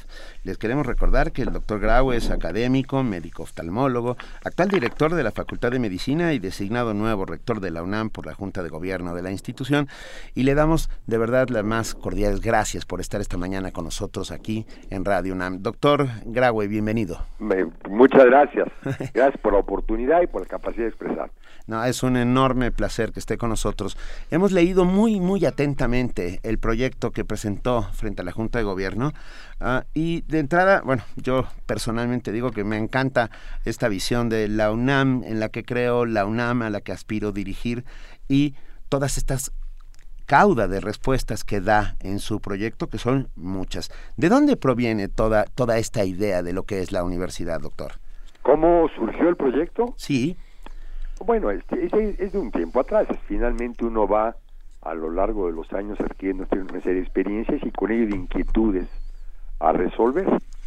Y, y entonces decidí plasmarlo así en una primera sección que es definitoria de lo que yo pienso finalmente de la universidad, que es esta, la universidad en la que creo, los, los, los grandes rubros a donde habría que dirigirse, que es la UNAM, la UNAM a la que despido dirigir, y luego ya los temas muy concretos que es cómo podemos modernizar nuestra educación, cómo podemos sernos más ágiles, cómo podríamos involucrarnos en las tecnologías de la información, en la actividad cotidiana del estudiante universitario, cómo podemos agilizar la administración, cómo podríamos mejorar la investigación eh, y finalmente este es el proceso y, y, se plasma en el en el proyecto de trabajo que ustedes afortunadamente han revisado. Eh, doctor, lo, lo, saluda Juana Inés de ESA. Juana, ¿cómo estamos? Muy bien, muchas gracias. Eh, usted entró a la UNAM en 1967, a la Escuela Nacional Preparatoria número 4. 670057. sí, que ese es el, número que tenemos todos tatuadito en el, en el cerebro. Em, eh, digo, no, cada quien tiene el suyo, pues no, el, usted sabrá del suyo, yo sé del mío y así. A ver, eh, la universidad se conoce se conoce de manera distinta cuando se ve de adentro y cuando se ve de fuera, ¿no? La UNAM tiene esta esta aura de de pues de lo que se hace, de lo que se produce todos los días, es un es un lugar donde están sucediendo cosas constantemente y se están produciendo conocimientos, investigación, contactos, pero pero de adentro se ve distinto. ¿Qué, qué, qué cambiaría pensando en los en todos estos años, en los 50 años que ha invertido en esta universidad em, de su trabajo desde muy distintos ámbitos? ¿Qué cambiaría? ¿Qué diría? Esto es lo que tenemos que reforzar como comunidad y como y como parte de un país también. Bueno, a ver, mucho está escrito en el proyecto al que hacía mención. Yo sí siento que en términos del bachillerato hay que darle uno. Tenemos que tener orgullo de tener nuestro bachillerato, tanto en los colegios de ciencias y humanidades como en la preparatoria. Sí. Ahí debemos seguir trabajando y que los estudiantes, nuestros egresados del bachillerato, sean el mejor, los mejores, el mejor bachillerato nacional. A eso debemos aspirar. Hay una serie de instrumentos de orden educativo que hay que emplear están plasmados en el proyecto de trabajo. En las licenciaturas sí tenemos que involucrarnos muchísimo en, unas, en las, las técnicas modernas de educación, que es la educación esta mixta, en donde la presencial se mezcla con lo abierto, de tal manera que el estudiante siempre tenga los recursos educativos a disposición. Y que tengamos acceso a todos los medios electrónicos en todo momento y en todo lugar en el campus hay que propiciar que se titulen rápidamente los jóvenes también. Eh, ir gradualmente pasando del sistema de tesis a un sistema de competencias para que finalmente egresen, al mismo tiempo que egresen, salgan con el título y involucrar mucho la investigación en el pregrado, empezar a crear interés por la investigación de desde la licenciatura. Y hay una serie de estrategias que tal vez no sea el momento de tocar, pero que se plasma en el proyecto de trabajo. Eso es que modificar. ¿Cómo se ve desde afuera? A veces se ve como insegura. Y adentro, no, no, esto no deja de ser cierto. Hay, hay zonas de la universidad que pueden ser a ciertas horas de la noche inseguras y habrá que propiciar una cultura de denuncia oportuna y de respuesta rápida, de disuasión, para evitar que estas cosas sucedan. Doctor Graue, discutíamos con nuestros compañeros en redes sociales, con los radioescuchas, y se tocaron muchos temas que llaman la atención y que, y que queríamos preguntarle esta mañana. Uno de ellos es la perspectiva de género. ¿Cómo va a abordar la, UNAM a partir de este momento esta perspectiva? ¿Qué es lo que se va a hacer? Bueno, hay todo un programa, como usted bien sabe, el programa de equidad de género. De las cosas nuevas que podríamos implementar para que realmente ver que estas cosas se cumplan, son como pequeños observatorios de género en cada escuela y facultad para ver que las contrataciones sucedan con equidad de género, que en principio yo diría que sucede en la inmensa mayoría de nuestras escuelas y facultades. Y por supuesto evitar toda violencia de género. Y estamos con usted, absolutamente. Ah, algunos han comparado a la Universidad Nacional Autónoma de México con un pequeño país. Eh, ¿Lo es? Eh, lo es, sin lugar a dudas. Un país que tiene un, equipo de fútbol, tres orquestas, investigación científica, generador de cultura. Y justo en la generación de cultura yo quería saber su opinión. ¿Qué, ¿Dónde cree que debe llegar eh, esta cultura que todos los días se genera dentro de la universidad? Claro. Yo creo que la universidad es una casa abierta en el sentido de las expresiones culturales, tanto nacionales como internacionales. Y yo creo que la difusión de la cultura que hacemos la hacemos bien en general. Siempre hay oportunidad de mejorar en muchas cosas. Ahora, lo que nos pasa a veces con la cultura es que no está llegando a los jóvenes. La cultura se educa. Y si uno va a las expresiones culturales, a los teatros, a la danza, en fin, a todas, a toda la, por supuesto a la orquesta, y ve uno al público, no es un público joven, es un público particularmente adulto. Y a veces no se en parte, indudablemente, porque los muchachos tienen menos tiempo eh, de asistir a este tipo de eventos o tienen otras cosas sociales que hacer, este, la época de noviazgo, de amigos, ¿no? Pero sí es importante que la cultura permee en las escuelas y facultades, que se les enseñe, eh, podría dar un ejemplo. A ver, ¿por qué están las cuerdas adelante en la orquesta? ¿Por qué los alientos van atrás? ¿Por qué las percusiones van hasta atrás? ¿Por qué el primer violín hace lo que hace el primer violín? Esa parte, si la va uno gradualmente enseñando, va uno creando el interés por la asistencia y el gusto y la vocación por ciertas actitudes, ciertas acciones de esparcimiento. Esto es finalmente lo que es cultura, que tenemos que permearlo los estudiantes. Sí, e, en este mismo sentido, bueno, ayer mismo anunciábamos aquí la creación de una colección eh, en contacto contigo, que, está sacando cinco libros justamente para saber si, hay que aplaudir entre movimientos o no. claro, es que eso es que estarlo enseñando, ¿no? Eso, bien. Y, hay que pasar a las escuelas este, a, dar clases, de, clases o, bueno, seminarios, en fin, talleres, que los muchachos puedan tener acceso a ello. Claro que sí. Mire, doctor, ya le mandan mensajes y con gusto se los pasamos. Claro. Diogenito nos dice, doctor Graue, le encargamos mucho a la UNAM. En este tiempo terrible es nuestro faro y nuestro orgullo. Y sabe que nosotros compartimos esta lógica de ser faro y orgullo. La creación de conciencia crítica, la creación eh, de eso, de investigación, de conocimiento constante, ponen a la UNAM en un papel francamente importante. Y de eh, compromiso social, déjeme agregar. Así es. Sin, lugar a dudas. Es que yo, yo, yo querría ir, ir por ahí, ¿no? Decía eh, Barro Sierra que el papel de la universidad es contribuir al desarrollo democrático e independiente del país en beneficio de la colectividad entera y no de grupos, facciones o partidos. Y en ese sentido, eh, la, la, universidad tiene un compromiso con, con, el país, como, como lo decía Diogenito, como el faro de, de, este país, ¿no? ¿Cómo, ¿Cómo hacer eso? ¿Cómo realmente convertirnos en un lugar donde se piense y se conciba un México distinto? Yo creo que propiciando que internamente se expresen todas las corrientes ideológicas, todas las preferencias particulares y con gran tolerancia. La tolerancia es lo que enseña a respetar y a permitir expresarse. ¿No es tolerante la UNAM hoy? Sí, claro que la hay, pero hay que propiciar y siempre está la creando.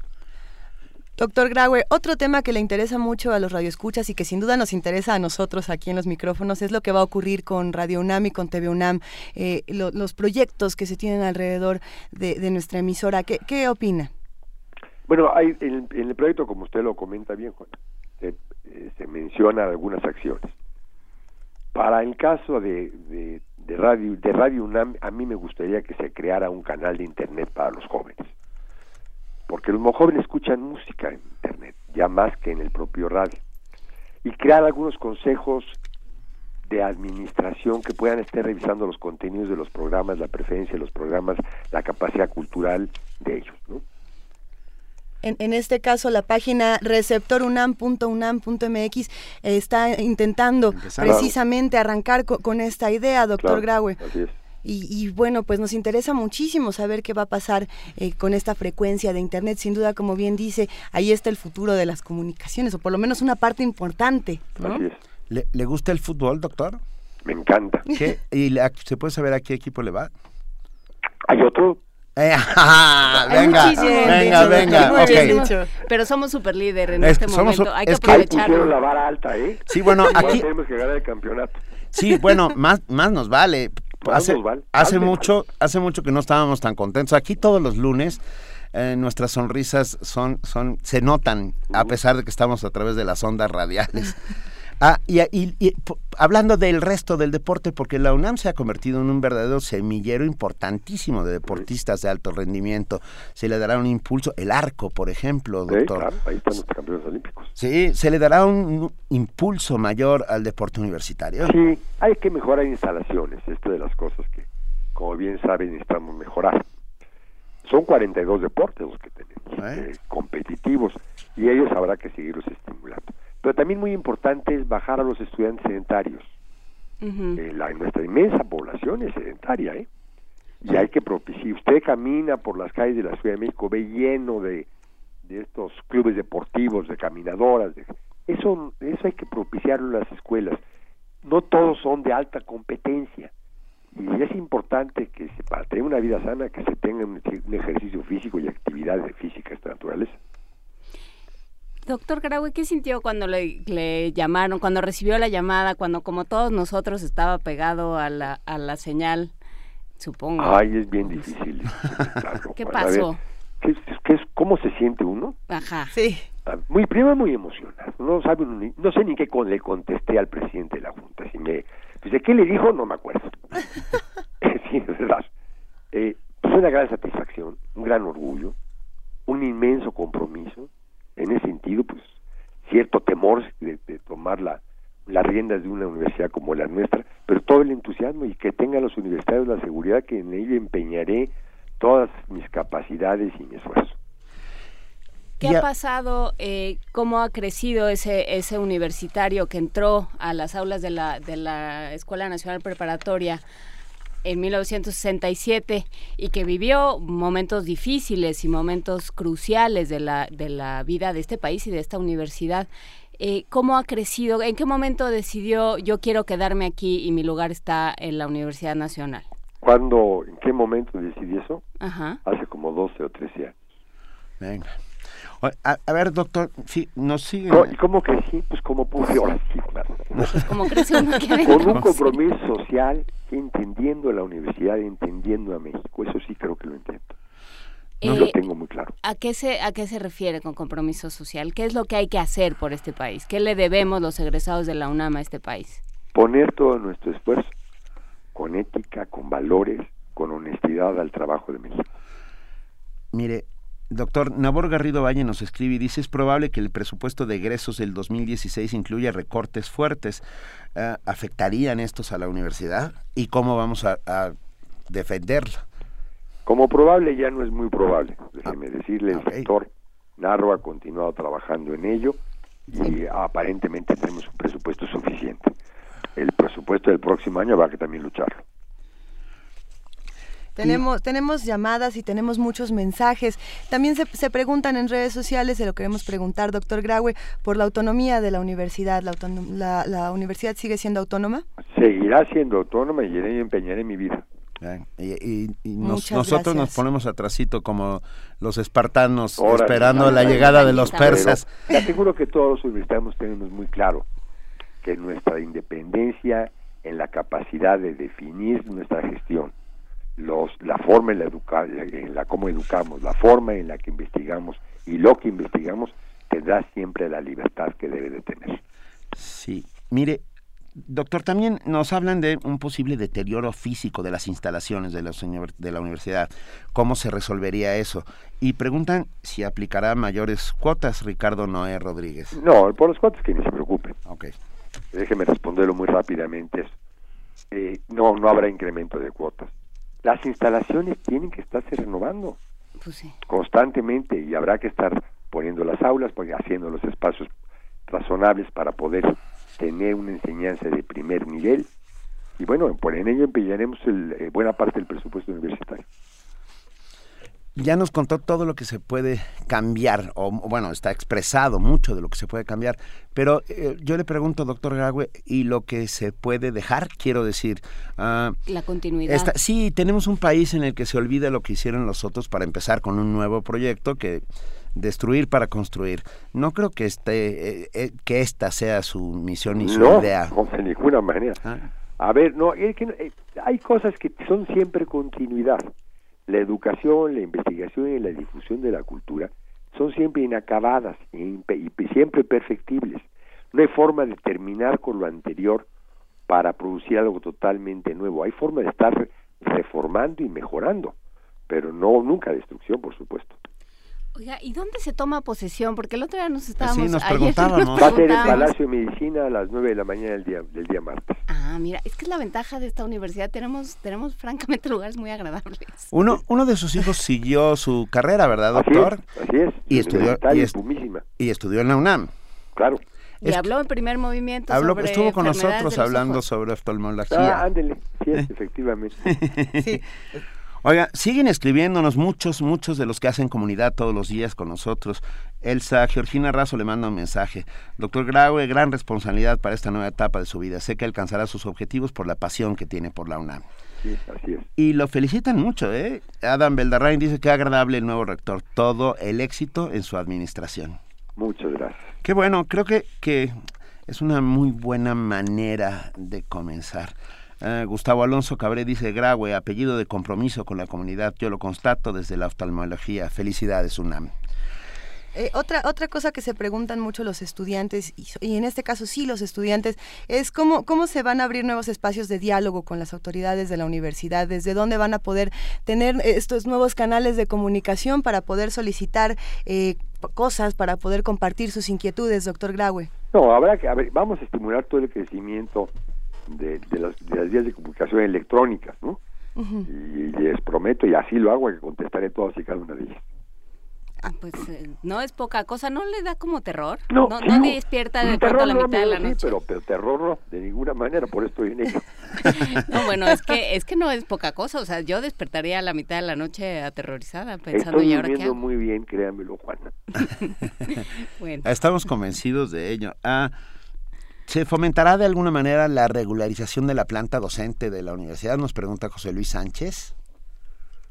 La pregunta habría que ser más puntual en ella. Eh, de acuerdo. Este, ¿A qué se referirá exactamente con el tema de regularización de la planta docente? Bueno, empieza diciendo eh, usted que es profesor no definitivo va a buscar, va a fomentar la regularización de la planta docente. Supongo que tiene más. Bueno, mire que tenemos dos grandes tipos de profesores, si lo quiere uno marcar así, los de carrera y los de asignatura. Sí. Los de asignatura cumplen una función muy importante. A ver, eh, por ejemplo, en, en, el caso de contaduría, vamos a poner, para no poner, hablar de medicina, pues es importante que aquel contador que está en ejercicio profesional pase su experiencia a los estudiantes.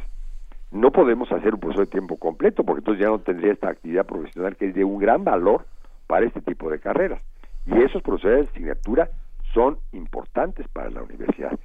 Ahora, hay algunas ocasiones donde existe la, la, la, situación donde se han venido dando horas de asignatura a un profesor que realmente es profesor de carrera. En esos casos habrá que regularizarlo. Pero intentar pasar a toda la asignatura a profesores de carrera, pero no, no alcanzaría el presupuesto universitario y perderíamos una gran experiencia de actividad profesional que es necesario tener para esta universidad. Sí, que yo creo que ahí entra otro tema, que es cómo, cómo vincularnos con el exterior, porque de pronto Copilco funciona como ciudad amurallada, ¿no?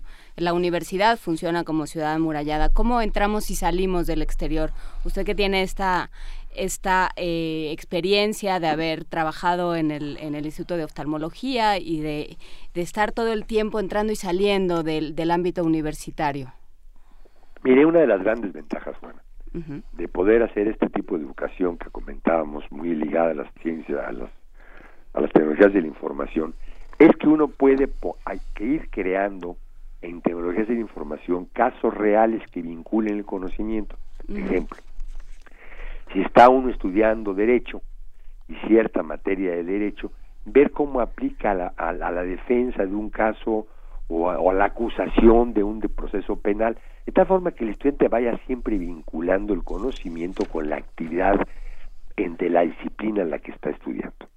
Esto se hace con cierta facilidad, de hecho lo hacemos algunas escuelas o facultades ya en la vida real, y no dejar hasta el final para la integración del conocimiento en la famosa tesis, ¿no? Ir, creando ir creando aplicación, dar este, este, este, aprendizaje significativo es importante para los estudiantes. Así nos vinculamos con los problemas reales. En la investigación, ya hemos estado comentando, está también el proyecto, procurar vincular y pues, crear redes de investigación para la solución de los problemas nacionales o los problemas mundiales que afectan y que, y que ya los problemas y los problemas complejos que hoy se dicen, ¿no? Ya aquel investigador que encontró el virus de la rabia ya existió, ya no va a ser sencillo. Ahora hay que atacar problemas como la diabetes, como la hipertensión, que tienen componentes, en el caso de medicina, estoy dando el ejemplo, de muchas disciplinas, ya no es la respuesta de alguien nada más. Tiene que haber redes para, para poder dar respuestas a los problemas complejos. Y esto sucede con violencia, con migración, es decir, hay muchísimo en donde las, las ciencias sociales aportan a la ciencia, a las, a las ciencias duras o a la, a la, a la investigación científica y viceversa. Entonces tenemos que vincularnos más en ese sentido. Y, hablando justo de vinculación, la vinculación con las otras universidades públicas del país, ah, algo que preocupa y que, y que todos los años surge ahí como una suerte de conejo de la chistera, es todos aquellos que no logran ingresar a la UNAM por un problema físico, o sea, porque ya no hay espacios. ¿Cómo, cómo, podremos entre todos resolver esto, doctor? Pues yo creo que levantando la voz para un mayor presupuesto en la educación pública superior. A ver, no, la universidad no, no puede dar respuesta a toda la demanda, sería imposible. Hay que seguir creciendo indudablemente en lo que es universidad abierta. Tenemos un gran nicho de crecimiento, prácticamente sin límites. Hay que seguir creciendo también en el posgrado. Hay toda, ha crecido y ha crecido sustancialmente y puede todavía seguir creciendo. Hay que seguir apoyando los nuevos campus universitarios que creamos en León y en Morelia para fin de poder pues dar cumplimiento a la finalidad a la que fueron por la que fueron creados y ver las posibles oportunidades de crecimiento en otras áreas, siempre y cuando vengan vinculadas a un financiamiento presupuestal público, ¿no? Porque no podemos deteriorar nuestras instalaciones, nuestra docencia, nuestra investigación en función de un crecimiento que pueda llegar a ser desordenado. Doctor, usted que viene de las ciencias, ¿qué opina de la divulgación de la ciencia que se hace en la universidad? Va a ido mejorando, ¿eh? Sí. Sustancialmente. Y eso nos da mucho gusto. Pues sí. Ah, sobre todo a nuestros amigos de divulgación de la ciencia, que fueron quienes hicieron la pregunta. Ah, claro, ahí vamos, ahí vamos. Ah. ¿Y qué pasa con la seguridad dentro de la UNAM? Mire, yo creo que hay que crear la cultura de denuncia para la reacción oportuna de nuestros cuerpos de vigilancia. Son cuerpos de disuasión, no son cuerpos punitivos, y así deberá seguir siendo. Y tener la capacidad con las oficinas jurídicas de dar respuesta rápida ante las delegaciones, ante los municipios, ante los estados, ante las autoridades competentes, para que estas gentes sean detenidas en las inmediaciones de los campus y no, no dentro, ¿no? Pues sí. Y mejora, por supuesto, todos nuestros sistemas de supervisión. Claro.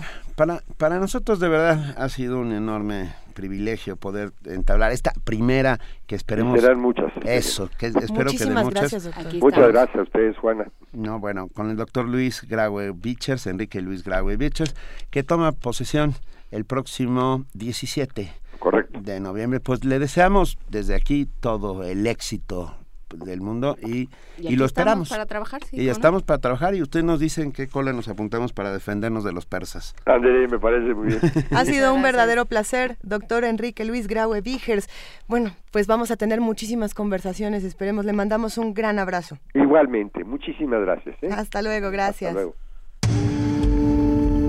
Primer movimiento. Donde la raza habla.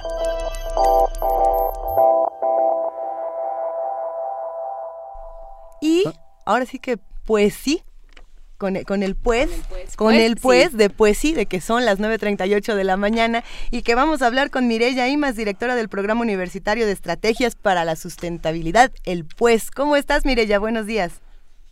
¿Ya no está Mireya? Sí tenemos a Mireya en la línea. Hola, Mireya. Mireya. ¿Nos escuchas, Mireya? No, nos escucha Mireya ahora retomamos.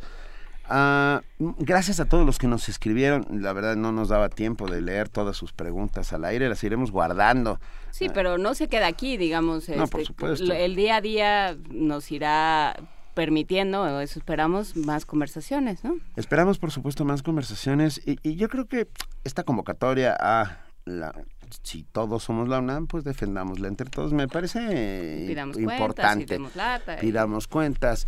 Y abramos, espacios de diálogo. Abramos espacios, privilegiemos la palabra. Ah, claro. ustedes lo notaron, ah, habla el doctor Graue de una manera de corridito, de corridito muy campechanamente, ah, no teme a las preguntas incómodas, da gusto poder hablar con alguien así. Pueden consultar su, cuenta, su cuenta de Twitter, está en arroba Enrique Graue. Y, y, bueno, también eh, si, si, se meten a su cuenta, digo, no, no lo, por favor no, no lo retaquen de mensajes, pero, pero sí para ir conociendo más a nuestro próximo rector. Ya está en la línea, Mireya Imas. Hola Mireya, ¿cómo estás? Hola, ¿cómo están? Bien, ¿tú? Se cortó justo cuando, cuando me andaban presentando, ¿verdad? Ya te estábamos presentando, pero bueno, lo repetimos. emoción. Lo repetimos. Mireya Imas, directora del Programa Universitario de Estrategias para la Sustentabilidad, el Pues, ¿cómo estás? Muy bien, ¿ustedes qué tal esta mañana? Pues bien, muy bien, muy bien querida. Nos da mucho pues, gusto.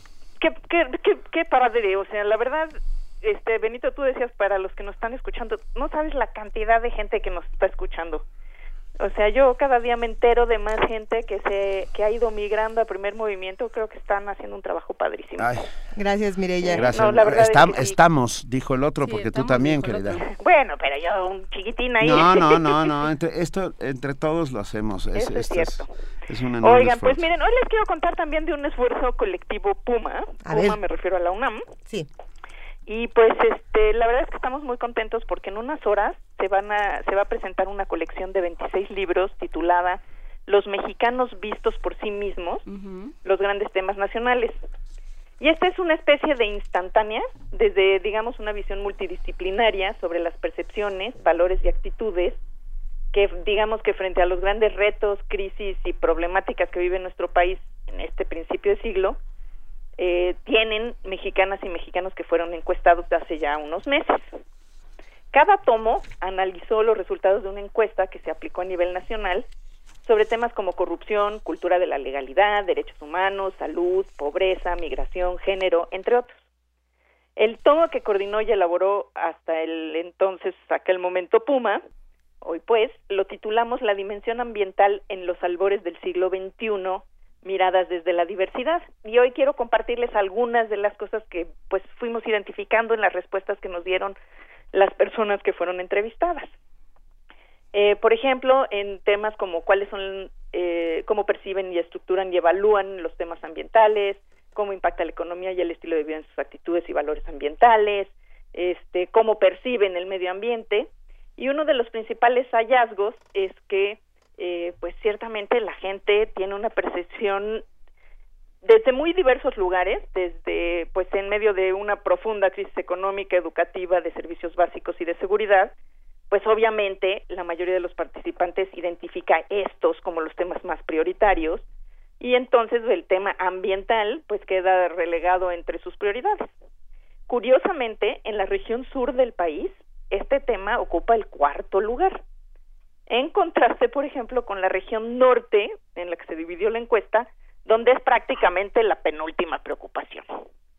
Y bueno, aquí vemos dos países muy diferenciados, dos grandes Méxicos, ¿no? El del norte lanzado al desarrollo no importa qué, y el sur mucho más preocupado y más atento de los problemas ambientales de su entorno.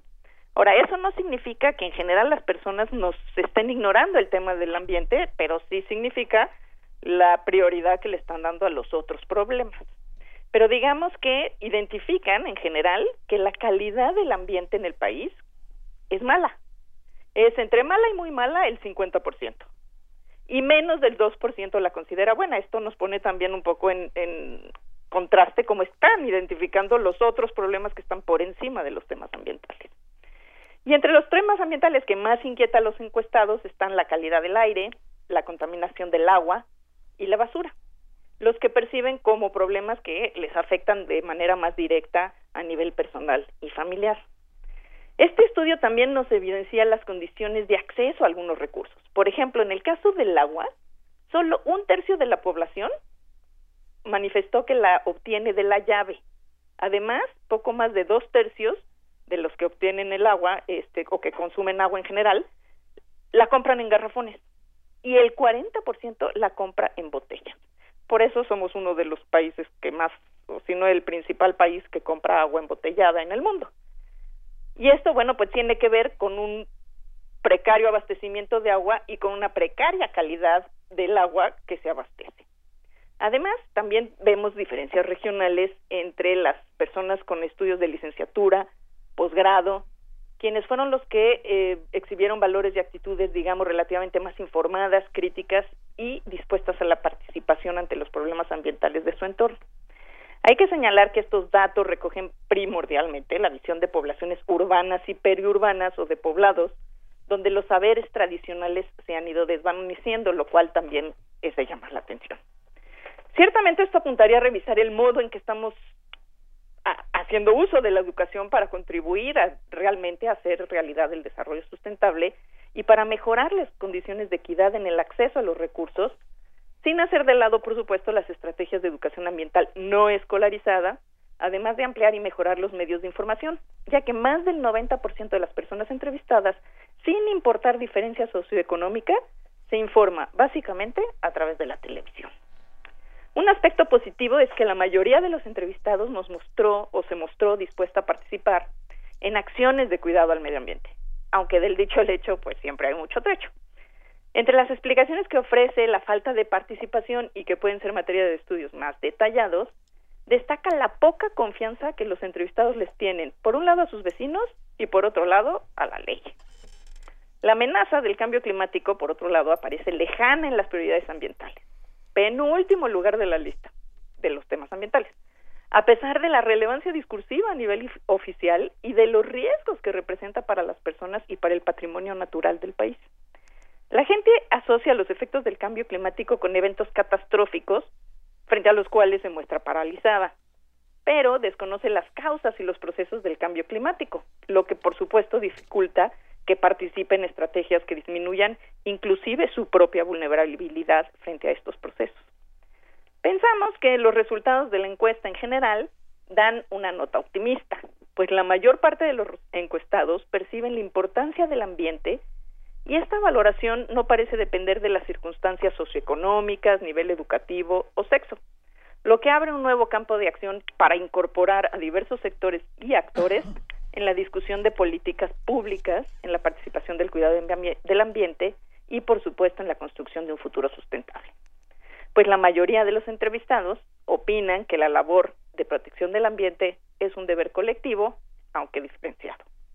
Por lo tanto, a partir de las respuestas recogidas en este ejercicio, la sociedad, digamos que la sociedad está abierta a actuar, pero su participación va a depender en mucho de la información que pongamos en sus manos.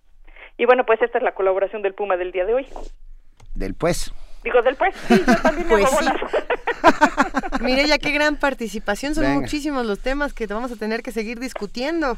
Pues sí, la verdad es que estos libros van a dar mucho mucho material para discusión, para reflexión, incluso para diseñar nuevas estrategias sobre los diferentes temas que se abordaron en todas estas encuestas. Y me contó un pajarito que nos vas a mandar. Este, por supuesto. ¿Te contó bien? Esos pajaritos suelen contar verdades. Sí, Javier Martínez ya dijo que va a mandar mañana y que vamos a tener y vamos a ser muy felices, así es que estén todos en en alerta porque vamos a tener ejemplares de los mexicanos vistos por sí mismos. Esta colección que se presenta en unos minutos, ¿no? En, uno, en un ratito se presenta, en efecto. En un ratito. Así, que fue primicia para primer movimiento. Venga. ¿Nos da tiempo de llegar? ¿Nos da tiempo de, estar en esta presentación? Sí, por supuesto. Es a las 11, ¿no? Sí, Venga. todavía pueden correr. Venga. Corremos para allá. Mireya Imas del Pues, te mandamos un enorme abrazo y como siempre, un inmenso, inmenso placer hablar contigo. Pues yo les mando un abrazo a ustedes tres y a todos los radioescuchas. gracias, Mireya. Gracias. Gracias. Bye. Primer movimiento. Donde la raza habla.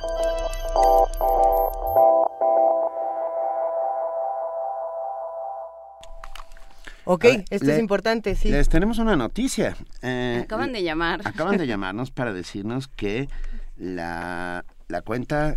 La cuenta que yo había dicho que era Enrique Graue. No es del rector. ¿No lo es? Del próximo rector. No, que no tiene Twitter. Ah, muy bueno saberlo porque ya hay varias cuentas. Lo estábamos revisando ahorita y no sabíamos cuál de las cuentas era la oficial. Ninguna. Y porque es ninguna. Entonces, por favor, tengan, tengan mucho cuidado. Es una, ¿cómo se llama? Bueno, es un imitador muy agradable, hay que decirlo. Esos imitadores en internet que siempre empiezan a sacarnos sonrisas. No, ya no lo lean, ya no lo busquen, ya nada. Esa cuenta nunca existió. A ver, ¿cuál era la cuenta que habíamos dicho? No, ya, no, ya no ni importa. siquiera desapareció. Ya, no importa. Bueno. Este, bueno. Pues ahí está. Ahí está. Ah, son las 9 de la mañana con 49 minutos. Hemos estado charlando, charlamos hoy con el doctor Enrique Graue, que toma posesión como rector de la Universidad Nacional Autónoma de México el próximo día 17 y que contestó un montón de preguntas. Y que esperamos que, siga contestando. Y esperemos que, siga contestando, exactamente, porque creemos importante establecer este diálogo no solo con nosotros, sino con todos los que hacen comunidad con primer movimiento. Perdón por no haber podido eh, lanzar todas sus preguntas al aire, pero las iremos guardando. Vamos, vamos a ir haciendo este colectivo de preguntas que en algún momento podremos. Y lo interesante es que se están abriendo los canales de comunicación, ¿no? Va a haber oportunidad de que todas estas preguntas tengan una respuesta, como lo dijo el futuro rector, y creo que es muy emocionante. Creo que creo que se, creo que se vienen tiempos muy interesantes para la universidad. Perdón, está muy divertido. Eh, nos manda sustentabilidad, mamá dice, a ver, a todos ustedes, y si mejor le ponen Pumaes y así ya nadie se confunde. ¿El Puma es de, del pues? sí, a el ver. Puma es del pues. Ajá, ¿el Puma es del pues sí? No, es una mala... Eh, ah, fue Edgar Chávez García el que tuvo esta idea, me parece bastante buena. Pero bueno, uh, gracias a todos, de verdad gracias a todos por escribir y por estar con nosotros haciendo comunidad. ¿Pero qué es oh, eso? No sé, ¿qué se oye? Yo, yo no entiendo muy bien.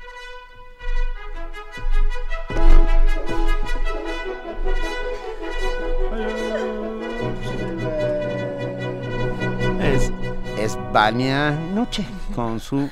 Hola. Hoy tienes hasta tres minutos Hola, mágicos. Vania. o sea ¿Cómo estás, Vania? Vete leve. Muy bien. Vale. Por el 860 de AM hoy en Radio UNAM, no se pierdan toda la información sobre lo que están haciendo los académicos de la UNAM en el campo, de la investigación, el arte y la difusión cultural en Espacio Académico APA UNAM, que pueden escuchar en cuanto termine primer movimiento a las 10 de la mañana en el 860 de AM. Por la tarde tenemos la retransmisión de programas del acervo histórico, el cine y la crítica de Carlos Monsiváis. A las 6 de la tarde, la barra de radiodrama con Sherlock Holmes. Eso. Y por la noche disfruten Drácula, al terminar, sentido contrario, a las once y media de la noche, conducido por Marcelino Perelló. Y a lo largo de nuestra programación, Radioscopía, Letras Suspendidas en el Aire, conozcan la vida y obra de personajes relevantes de la cultura nacional e internacional del siglo XX. Por el 96.1 de FM escuchen Buffet Babel de la 1 a las 4 de la tarde, grandes producciones como Creación Viva, Tejiendo Género, Toma 46, Miocardio, La Génesis del Sonido y por supuesto México en el Aire a las 3 y media de la tarde, hoy con la segunda entrega de esta gran e interesante charla con Roger Bartra, en la que el antropólogo nos habla sobre temas democráticos y la vida política del país y lamenta mucho que siga sin buscarse un debate para cambiar la vida nacional. También hablará sobre la desconfianza de los ciudadanos y la falta de legitimidad en las instancias de gobierno. No se lo pierdan, Buffet Babel de la 1 a las 4 de la tarde. A las 3.50 tenemos nuestro corte informativo de la tarde para que se informen sobre todo lo que está aconteciendo en el mundo y por la noche resistencia modulada a las 9. En Derretinas hablarán sobre Scherzo diabólico y en Resistor conozcan todo sobre la impresión 3D. No se lo pierdan, los invitamos también a nuestro martes de danza en la sala Julián Carrillo. Hoy a las 8 de la noche, este mes, la entrada es libre y hoy presentamos a A lo colectivo en rojo y en desierto. La coreografía e interpretación es de Daniela Armenta, va a estar muy bueno, los esperamos aquí en la noche a las 8 con... Eh, la mejor actitud para que llenen nuestra sala Julián Eso. Carrillo. Y tenemos dos pases la mejor más. Actitud. La mejor actitud. Nada más y nada menos que Siempre, la mejor nada más eso les Ah, pedimos. bueno. Quedan dos pases dobles para que vayan a disfrutar de la Facultad de Música en la sala Carlos Chávez este sábado 14 de noviembre a las 18 horas. Si quieren sus boletos, envíen un mensaje en el muro de Facebook con su nombre completo, por favor, y su correo electrónico. Si les pedimos su correo electrónico es para que a veces Facebook se come las notificaciones, entonces por eso les pido su correo electrónico. No crean que es por cualquier otra razón. No, es porque les quieres escribir personalmente. Ajá, no. No vamos a entonces es por esa razón. sus actitudes. Por favor, manden su correo electrónico y su nombre. Muchas gracias. Buen día. Y si Gracias, tenemos un pesimismo muy redondito, muy bonito, esa es una buena No. actitud, porque está como bien hecha. No, no, eso no es una buena actitud, querida. ¿Por qué no? ¿Por qué no? Estamos hablando, a ver, No. en No términos hay que ser pesimistas. Cualitativos. Ni amargado. ¿Por qué? ¿Pero por qué? Vamos a hacer una mesa redonda. Nuche, Buen día. mil ¿Qué sería de gracias, muy buen día. sin Raskolnikov, por ejemplo. Eh, pero Raskolnikov que es un idealista trágico en el fondo. Pues sí, pero no, No, así. ¿qué diría dirías- Satantaki de este momento? Tú dirías, ¿es la mejor actitud? No, pero ¿qué sería de nuestra vida sin Raskolnikov? Estoy de acuerdo. sin Emma Bovary, Oigan. sin este A, a todas Ana las Karenina. heroínas del 19 les fue de la Pues horrible. sí, pero nos hacen muy felices. ok. ¿Qué va a pasar mañana Sí, en primer favor. movimiento? ¿Ustedes saben? Van, Vania Nuche iba a decir Juana Inés de esa. No, yo soy Juana Inés. Em, vamos a hablar, hablando de adictos a la adrenalina, vamos a hablar con editores de poesía. No, bueno. Ah. Adictos a la adrenalina, sin Sí. duda. Sí, sí, sí. Eh, héroes y villanos, traiciones y traducciones. ¿Qué, qué se hace con cuando se vierte cuando se vierte la poesía de un idioma a otro? Traductor traidor. Ajá. Y entonces que y eso yo creo que en poesía es mucho Uy, más mucho más grave. fuerte, mucho más grave. Así es que platicaremos eh, de ello con nuestros amigos de la editorial Mangos de Hacha. Ay, qué bonito. Así es que bueno, platicaremos de ello. También hablaremos en nuestra nota nacional sobre las relaciones México-Cuba, que, que implica cómo se lee esta visita de, Raúl de Castro. Raúl Castro Sí. Y cómo, cómo podemos eh, replantear hoy, en vista de todo lo que ha sucedido en, el, en la región, cómo, cómo replanteamos la relación con Cuba. Eh, en nuestra nota internacional, elecciones en Myanmar. Ayer platicábamos de ello, hay hasta película este, relacionada. Sí. Película, novela y premio Nobel involucrado, así es que hablaremos sobre, Todo un tema, ¿eh? ¿Qué implica que haya elecciones, en Myanmar? qué Muchas implica, y cosas. qué implican los resultados y lo que está sucediendo después, cómo la, eh, la- los militares no se están dejando arrebatar el poder así de fácil, así es que bueno, platicaremos de ello y bueno, muchas cosas más. Muchas cosas. Sí. Ah, pues gracias a todos los que han estado de verdad aquí haciendo comunidad junto con nosotros. Eh, ya saben, este es su espacio. Eh, no duden nunca en llamarnos, en escribirnos, en estar con nosotros. Ma- ma- mañana tenemos boletos, vamos a tener muchos boletos. ¿Boletos de qué va a haber? Para la UFUNAM. Ah, vale la pena, o sea, esténse pendientes. ¿Qué más les podemos decir? Les podemos Estamos- invitar a que nos escriban, a que nos llamen. Les dejamos nuestras redes sociales, que estas sí son las nuestras, se los prometemos. Sí. Estas sí son de primer movimiento. Es arroba P Movimiento en Twitter. En Facebook estamos como Diagonal, Primer Movimiento UNAM. Y tenemos teléfono que es el 55 36 43 39. Para todos los que en este momento han ganado boletos, se han ganado estos libros que nos, rega- nos regaló la Dirección de Publicaciones de la UNAM. Para todos los que, nos, los que se llevaron cosas últimamente, tienen que venir a Adolfo Prieto 133, Colonia del Valle, a dos cuadras del Metrobús Amores.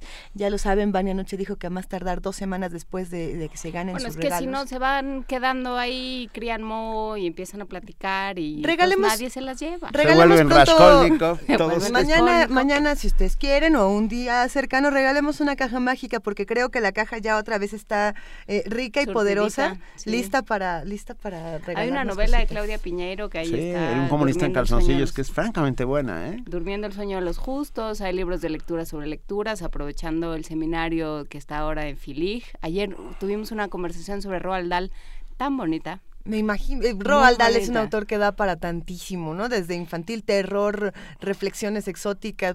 ah, yo te iba a preguntar si esos gremlins de Roald Dahl son los gremlins de después. Los, los gremlins en los que se inspira Joe Dante para después hacer la película de Gremlins. Sí, no. Eh, Roald Dahl lo que tiene es el, la criatura que está en, el avión. ¿Recuerdan en la dimensión desconocida cuando aparece esta criatura? Por la ventana. Bueno, ese es el gremlin, digamos, de la idea original de Roald Dahl. Gremlin. Porque es como Roald Dahl se explica un accidente espeluznante que tuvo durante la Segunda Guerra Mundial, que le era piloto de guerra. Es que Roald Dahl tiene por ahí unos relatos, y eso sería digno de platicarse en una mesa, que no tiene nada que ver con literatura infantil. Mucho de literatura para adultos. Fuerte, fuerte, fuerte, y sobre todo de esta época de la guerra. Bueno, es interesantísimo.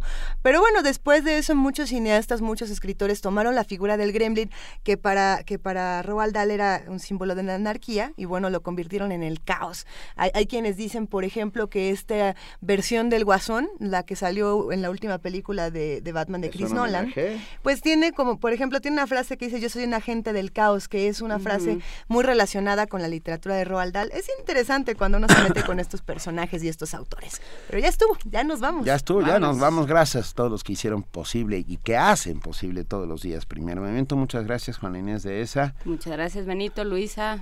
Muchísimas gracias, Juan Inés. Ah, gracias, querida Luisa Iglesias. Mil gracias, querido Benito Taibo. Nos vamos. Ah, esto fue Primer Movimiento. El mundo desde la universidad.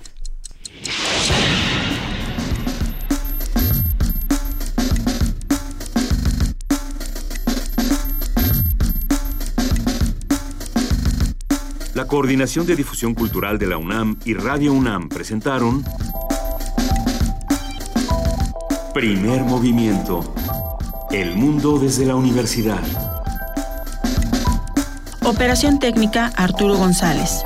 Información Antonio Quijano, Amalia Fernández, Miriam Trejo, Dulce García, Cindy Pérez Ramírez, Cristina Godínez, Abraham Menchaca, Vania Nuche y Patricia Palacios.